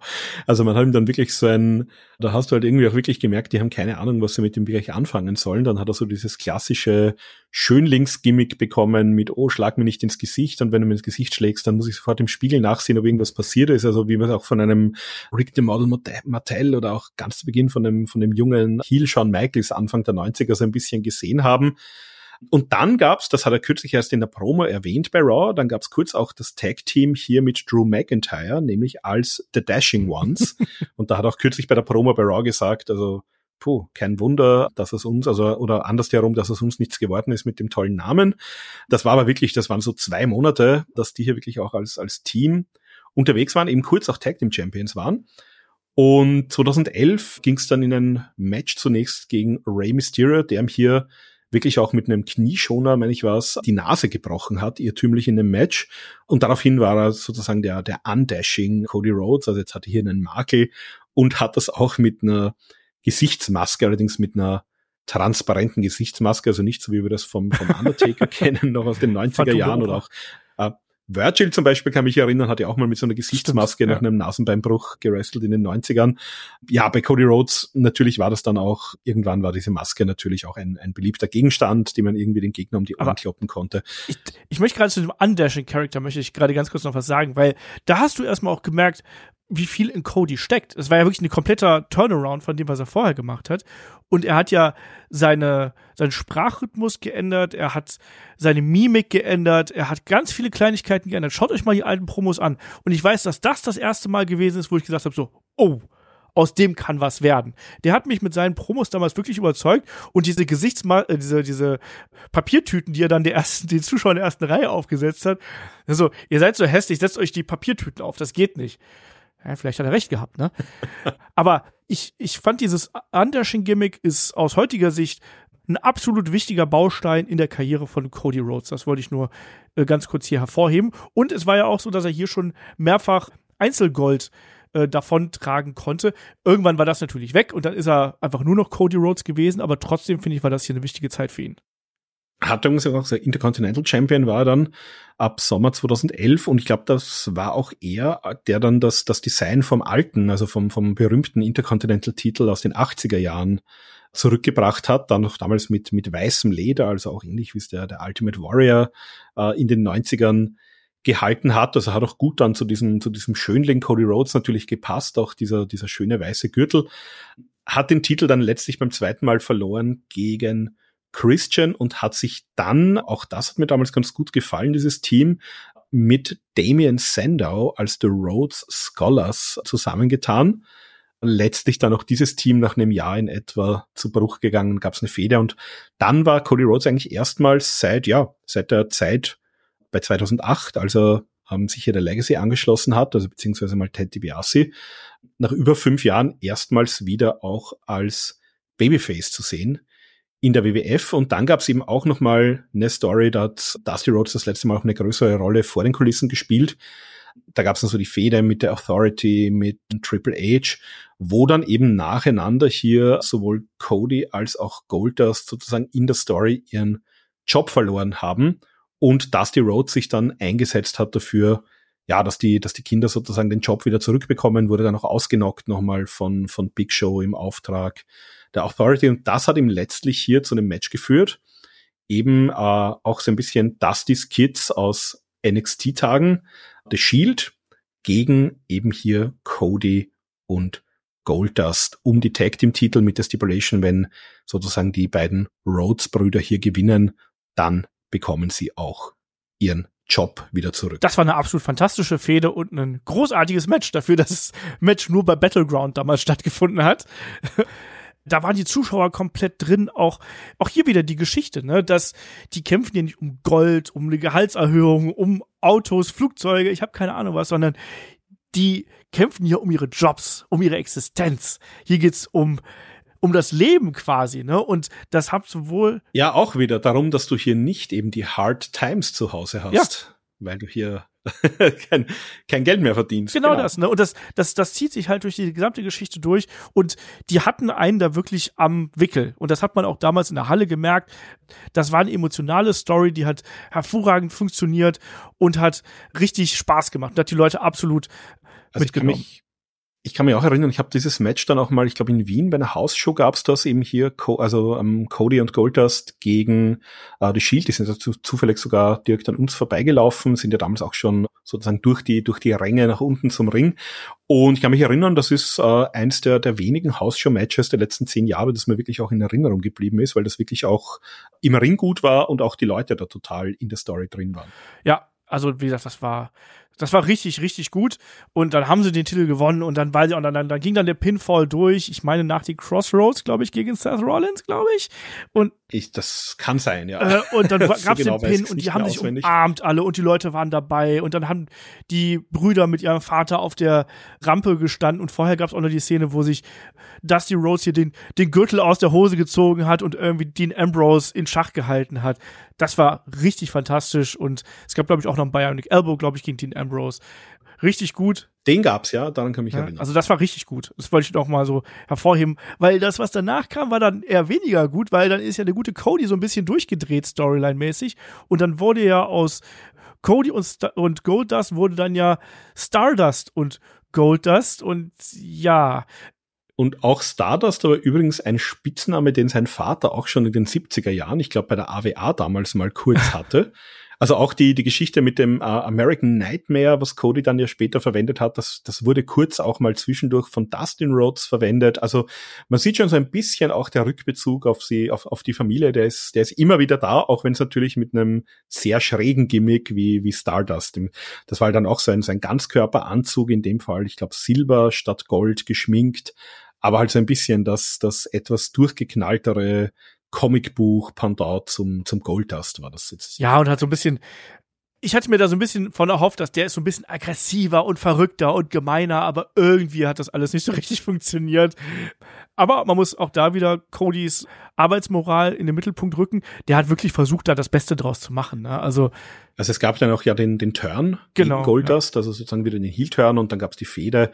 Also ja, er hat halt wirklich, er hat das auch später in Interviews gesagt, also man hat ihm da halt ja, man hat nicht wirklich was in ihm gesehen und zu Beginn war das irgendwie noch, noch cool und dann ist man aber, dann ist er aber zu lang in dieser Rolle irgendwie gewesen, wollte auch dieses Gimmick ablegen, das hat man ihm irgendwie, ich kann mich erinnern, es ist ja dann, das war genau die Zeit, als auch Dusty dann verstorben mhm. ist, 2015. Und da gab's dann ja die eine Szene, als man diese, diese Statue enthüllt hat. Und das war mitten in der Stardust-Zeit und da hat man Cody sozusagen aber als, als Zivilperson natürlich auch bei dieser Zeremonie gesehen. Und ich weiß, da haben, da haben viele, und ich war auch einer davon, sich gedacht, okay, das ist jetzt eigentlich hier der Zeitpunkt. Jetzt kann der hier dieses, dieses, ja, Gimmick, das sich jetzt schon längst überholt hat, ablegen. Und jetzt könnte er hier eigentlich durchstarten als, als Erbe von Dusty Rhodes, sozusagen als derjenige, der hier das Erbe seines Vaters auch antritt, als junger, gut aussehender Wrestler. Also das hätte sich von selbst geschrieben. Aber man hat einfach dann die Woche drauf wieder gesagt, na, passt schon, bis weiterhin Stardust, alles gut. Ja. Und also ich glaube, das ist eins der Matches, an die man sich da vielleicht noch dran erinnert, ist dieses äh, Tag-Match mit Stephen Armell auf der einen Seite, also Arrow, der Arrow-Schauspieler quasi. Da waren auf der einen Seite Stephen Armell und Neville damals gegen Cody und Wade Barrett. Da haben, hat man drüber gesprochen damals wegen dieser Kooperation und weil Stephen genau. Amell gar nicht so furchtbar kacke im Ring gewesen ist. Na, Stephen Amell ist ja ein ganz großer genau. Wrestling-Fan. Der hat ja auch bei Heels dann tatsächlich eine, eine Wrestling-Rolle gespielt und, du hast ja angesprochen, also Cody Rhodes immer schon Ambitionen gehabt als Schauspieler. Der hatte auch, zunächst war es nur ein, ein, Gastauftritt, eine Gastrolle bei in, in Arrow, also Arrow ja eine Serie aus dem DC-Universum und hat aber dann doch, ich glaube, in, in zwei oder drei Staffeln, also ich weiß es in der, in der siebten Staffel oder so, gab es dann tatsächlich, ist sein Charakter, der ist natürlich Comicbuch irgendwann mal gestorben, dann ist er wieder auferstanden, aber der hat dann tatsächlich, ich glaube, fünf oder sechs Folgen durchgängig auch eine, eine Story gehabt. Also der war da ja, zumindest in einer, in einer bekannten äh, und, und auch, glaube ich, ganz gut laufenden Fernsehserie.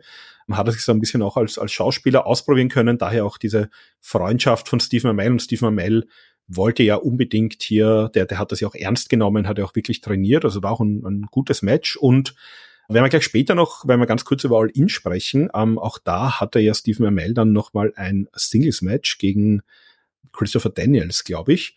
Also auch da sozusagen diese, diese Freundschaft zu Cody Rhodes, die hat sich dann auch in die Zukunft noch ein bisschen fortgesetzt, auch im Wrestling. Genau. Und wenn wir jetzt weitergehen, was macht man als Wrestler, wenn man in einer Company feststeckt und man fühlt sich da nicht gut aufgehoben? Entweder man bleibt einfach da und sagt, ich nehme den sicheren Paycheck, oder ich gehe das Risiko ein und sage, ich will weg. Und man bekommt dann quasi auch seine Papiere. Und hier war es eben so, dass Cody gesagt hat, ich will nicht mehr, hat seine Entlassung quasi gefordert und hat sie auch bekommen. Und ist dann wirklich ja in die Independence gegangen, so muss man es ja zur ja, damaligen Zeit sagen, und hat sich neu erfunden. Wir haben letztens schon einen Year One über Drew McIntyre gemacht, der hatte einen ähnlichen Weg, nur dass der quasi entlassen worden ist. Hier in dem Fall war es dann eben so, dass Cody diesen Weg selber gegangen ist und ja quasi überall gewrestelt hat. Bei, bei Ring of Honor, bei New Japan, bei, bei Impact damals. Wir haben ihn auch in Deutschland hier gesehen, kann ich mich noch dran erinnern, beim Karat, auch, er hat auch die WXW-Matte geküsst der war zu der Zeit, auch weil er Social Media gut genutzt hat, einer der absolut größten Stars außerhalb von WWE, muss man so sagen. Und er ist gewachsen in der Zeit absolut. und hat seinen Charakter geschärft, hat den Charakter gefunden. Und man hat auch gemerkt, dass der, der Typ ist auch ein Draw. Also egal, wo er aufgetreten ist, also es war auch, da. Das war auch bei der WXW so. Ja. Und das hat uns auch, ich glaube, Tassel Jung hat das dann auch bestätigt, hat gesagt, also ja, 16 Carat und als sie Cody Rhodes angekündigt haben, haben sie tatsächlich bemerkt, also sofort wirklich ein massiver Anstieg im Vorverkauf von Leuten, die den auch wirklich sehen wollten. Also der war einerseits natürlich als ehemaliger langjähriger WWF-Wrestler oder WWE-Wrestler interessant.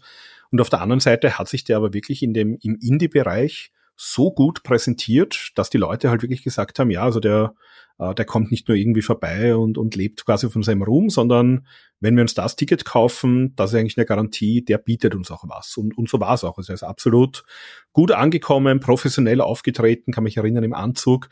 Dann gab es auch noch damals diese, diese Möglichkeit, mit ihm Fotos ja. zu machen. Oder er hat sich dann einfach irgendwann mal zum, zum Ring hingestellt bei so einem Fanfest und plötzlich war da eine Riesenschlange. Also das war schon, ich, ich glaube, da hat mein, mein Bruder hat mir sogar genötigt, dass ich auch ein Foto mit ihm mache. Ich bin mal nicht so der, der Wrestling-Fototyp, aber ich glaube, ich habe auch irgendwo noch ein Foto mit Cody Rhodes.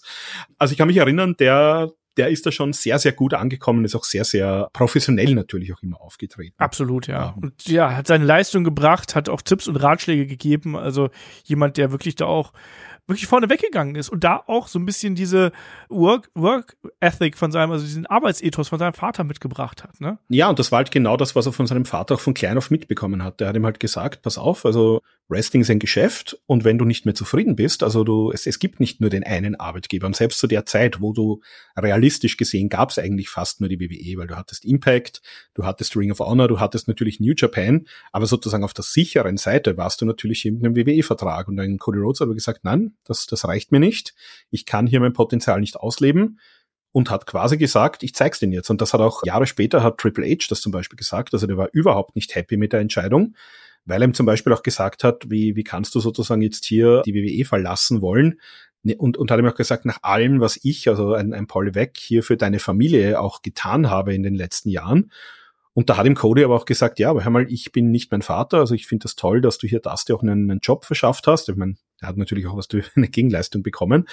Aber er hat gesagt, ich bin nicht mein Vater und ich muss einfach meinen, meinen Weg machen. Und das kann ich hier bei der WWE nicht. Das heißt, ich muss mich neu erfinden, ich muss raus, ich muss schauen und ich muss quasi beweisen, was kann ein Cody Rhodes sozusagen hier dem Wrestling auch zurückgeben. Und ja, also wir haben gesagt, uh, New Japan und das war natürlich auch bei New Japan die ganz heiße Phase auch vom Bullet Club, also damals mit Kenny Omega, mit den Young Bucks, hat er sich entsprechend auch angeschlossen, war dann in Japan aktiv. Das war ja auch die Zeit, als sozusagen der Bullet Club und die ja spätere Elite ja sowohl bei New Japan als auch bei Ring of Honor große Rollen gespielt haben. Dann gab es auch die, den großen, sozusagen den Civil War, den Bürgerkrieg, die, das interne Auseinanderbrechen, die Fehde mit Kenny Omega, dann auch die Abspaltung eben von der Elite.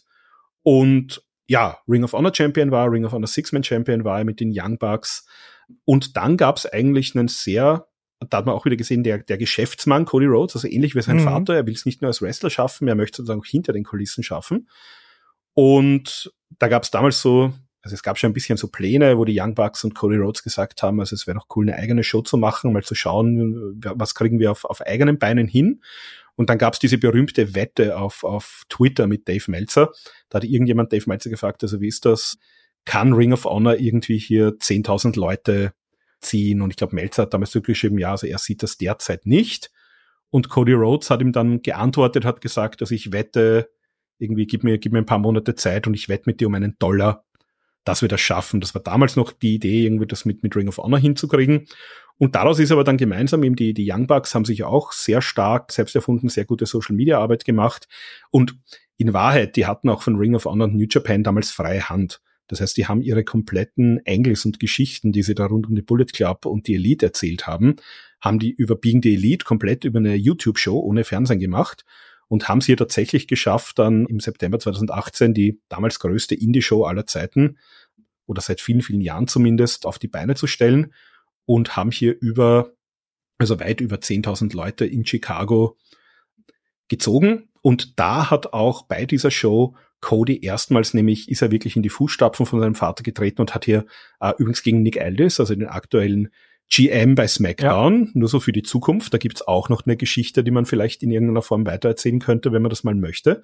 Hat er hier nämlich auch erstmals den NWA-Titel gewonnen, der natürlich damals nicht mehr dieses Prestige hatte wie noch in den 80ern, aber dennoch, also ein Rhodes als NBA-Champion, das hat schon noch im, im Wrestling nochmal für Aufsehen gesorgt.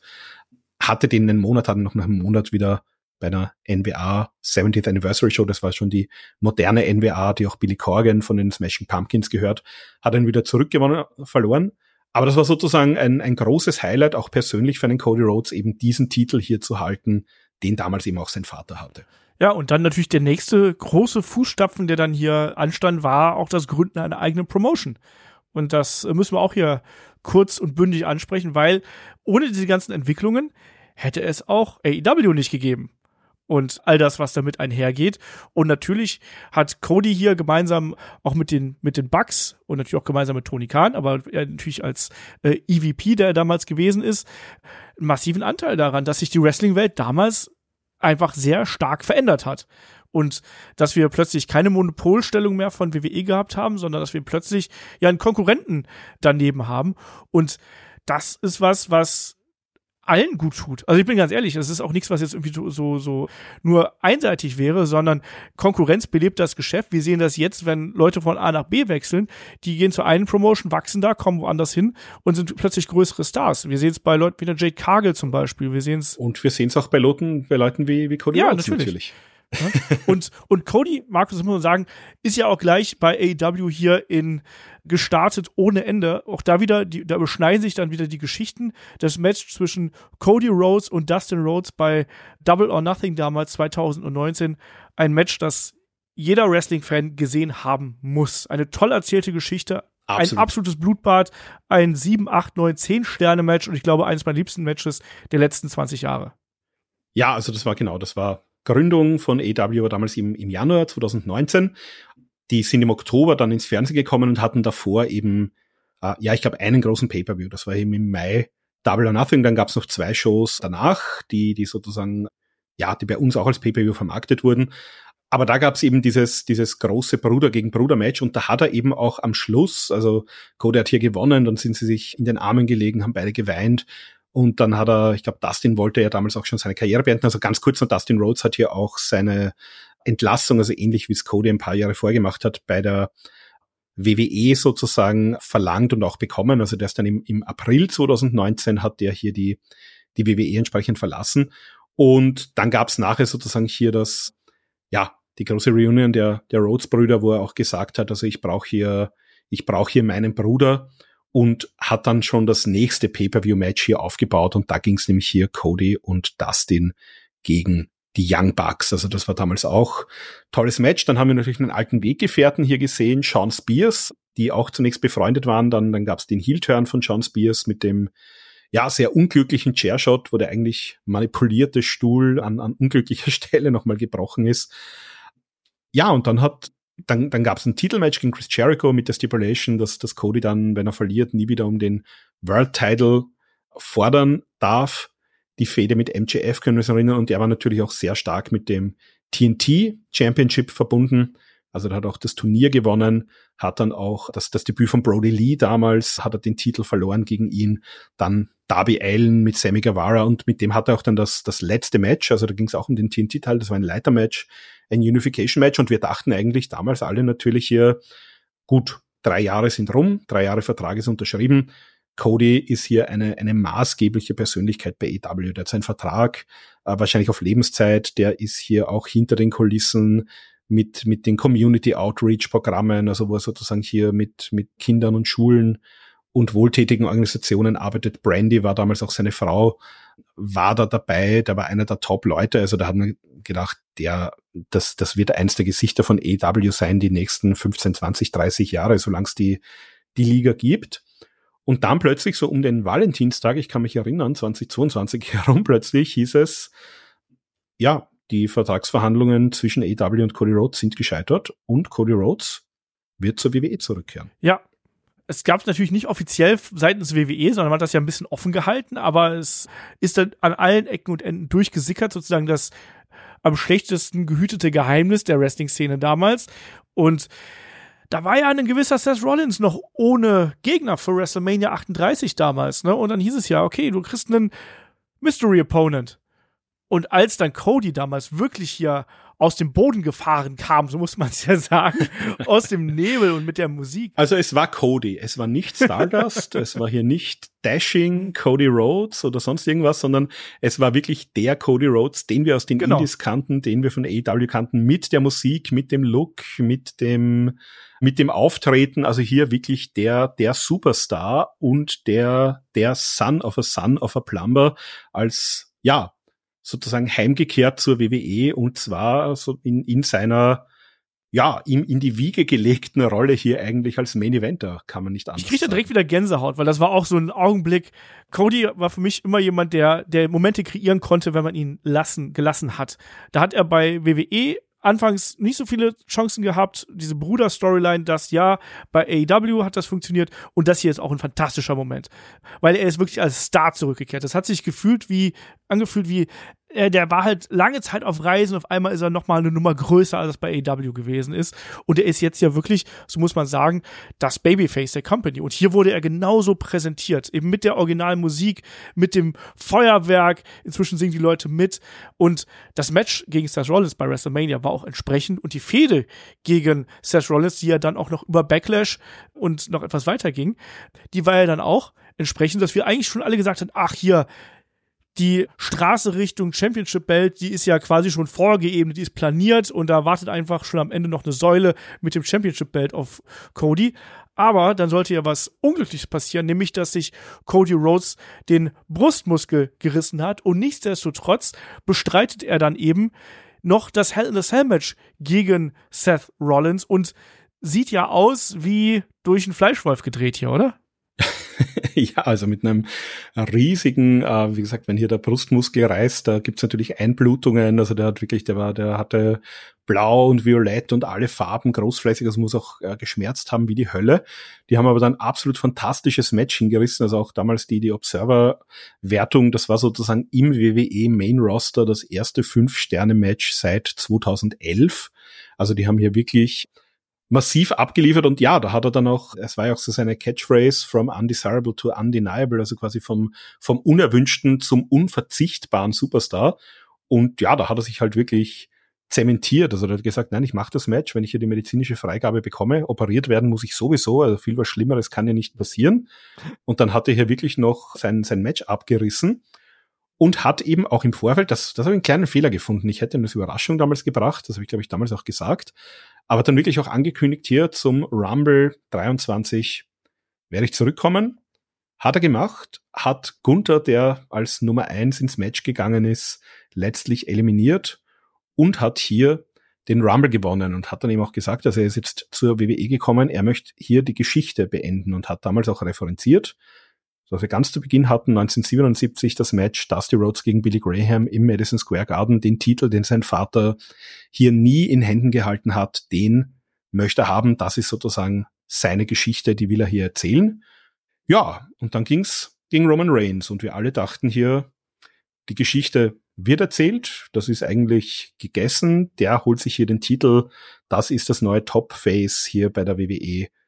Ähm, haben wir da nicht ganz so bekommen, wie wir es uns gedacht haben. Nee, da gab es ja reichlich Eingre Eingriffe in das Match. Also sowohl Kevin Owens als auch Sami Zayn haben hier eingegriffen, aber viel entscheidender war es natürlich, dass ein Solo Sikoa hier eingegriffen hat und Cody dann am Ende den Sieg gekostet hat und wir waren alle konsterniert eigentlich. Es war ein gutes Match, aber alle so, Moment, das war doch hier die, die Geschichte sollte doch woanders hingehen eigentlich. Und naja, dann hatte Cody hier seinen Moment nicht gehabt und hat hier verloren und neben ihm lag eine Gummiente. Und. Und es war schon ein bisschen underwhelming, ne?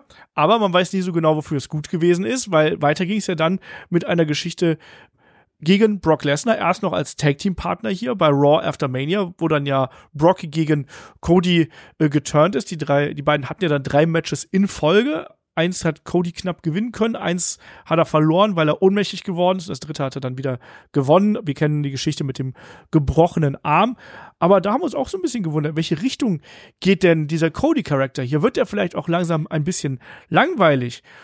Ja, es, es, es hieß ja damals auch, das war ja die Zeit, also über Vince McMahon haben wir wirklich genug gesprochen schon in, in der Vergangenheit, aber das war gerade so die Zeit, dass Vince McMahon weg war und dann plötzlich bei Mania ist er, ist er wieder aufgetaucht und da hieß es ja gerüchteweise sogar, Vince McMahon hatte kurzfristig irgendwie das Finish äh, geändert, weil, wenn du dir den logischen Verlauf anschaust, was passiert ist, also wenn hier ein, ein Cody den Titel gewonnen hätte, ein Brock Lesnar sozusagen hier als, als erster Challenger wäre natürlich aufgelegt gewesen für so einen Champion. Auf der anderen Seite ist Roman eigentlich sofort hier in die Fehde mit den Usos reingegangen, also der hatte gar keinen Titel notwendig zu dem Zeitpunkt. Da haben halt einige gesagt, vielleicht war das ursprünglich anders geplant, also werden wir jetzt hier nicht analysieren können. Jedenfalls, ja, es gab hier die, die Geschichte mit Brock und letztlich dann auch das Tag Team mit Jey Uso, die Fehde hier auch mit dem Judgment Day zuletzt, auch den Tag Team Titelgewinn gemeinsam mit Jey Uso und dann ging es auch schon wieder ins heutige Jahr hinein eben auch hier zum Royal Rumble und Cody Rhodes, einer der ganz, ganz wenigen in der Geschichte, der den Royal Rumble dann tatsächlich zweimal gewonnen. Genau, reicht sich dann hier ein in eine Liste mit äh, Stone Cold, Steve Austin und Hulk Hogan. Und, und Shawn Michaels, Michaels korrekt. und äh, ja, dann geht's weiter natürlich.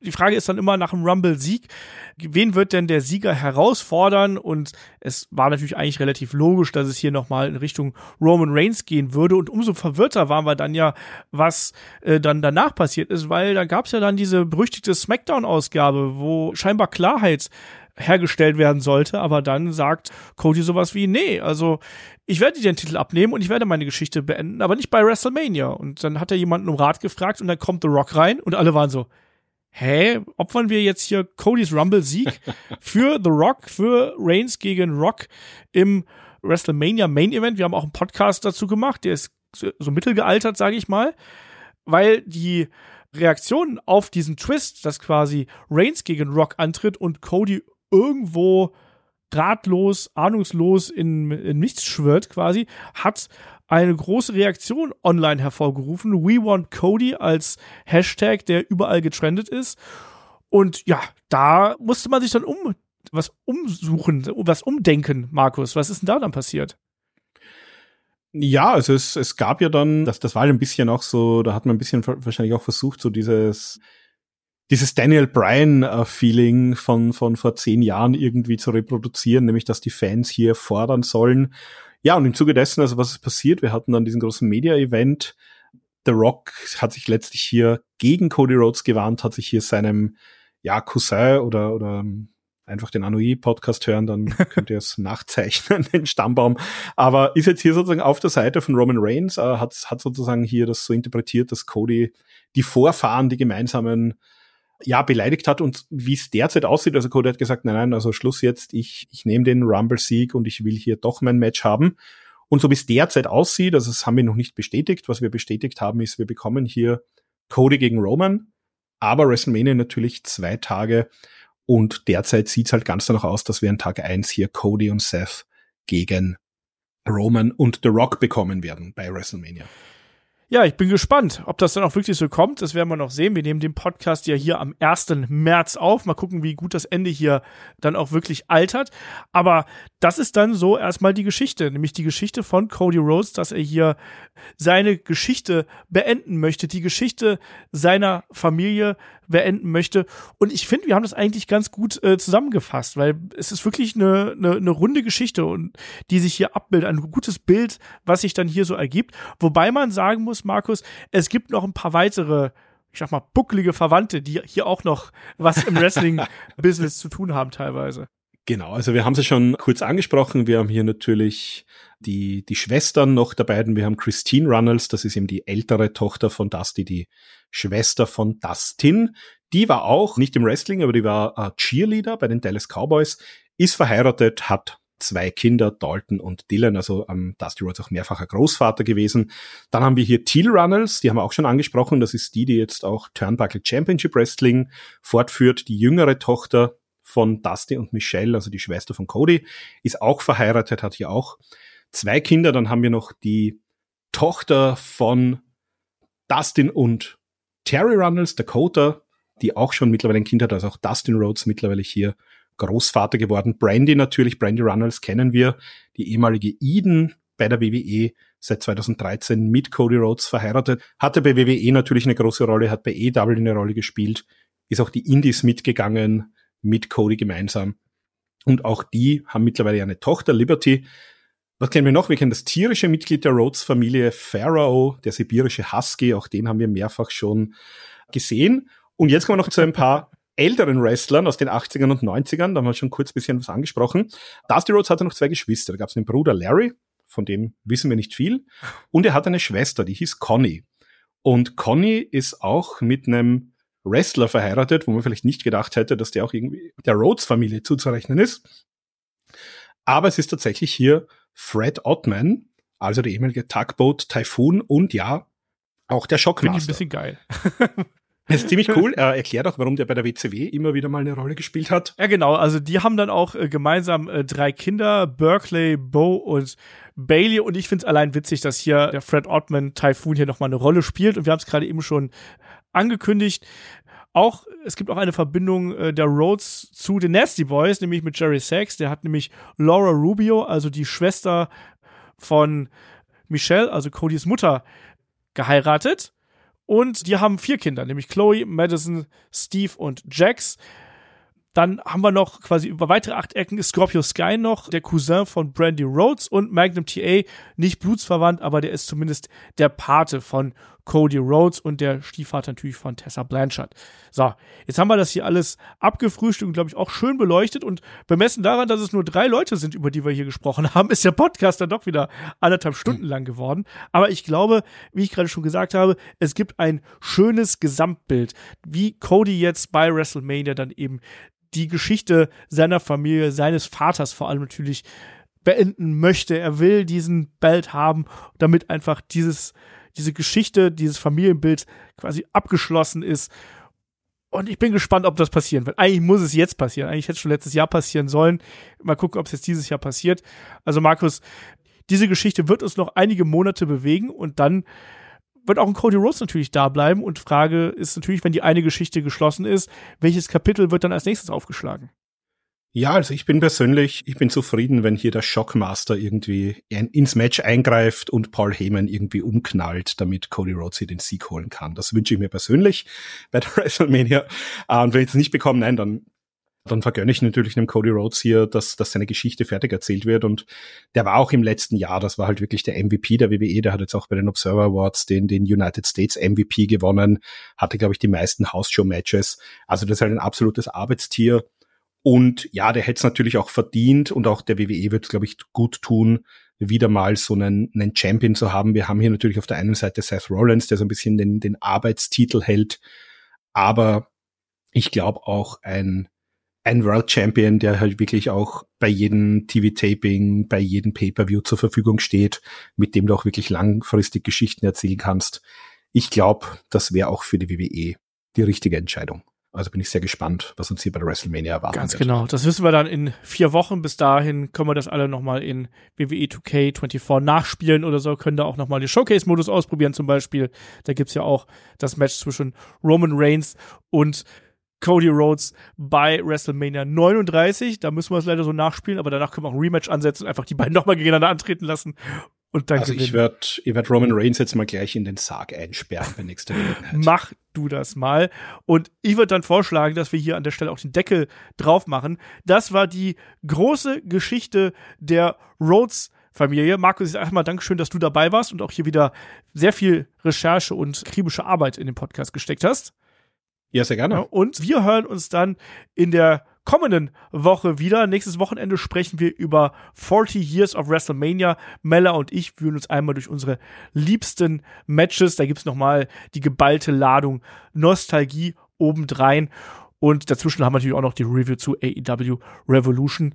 Und dann bleibt mir nichts mehr weiter zu sagen, außer Dankeschön fürs Zuhören, Dankeschön fürs Dabeisein und bis zum nächsten Mal hier bei Headlock, dem Pro Wrestling Podcast. Macht's gut. Tschüss. Ciao.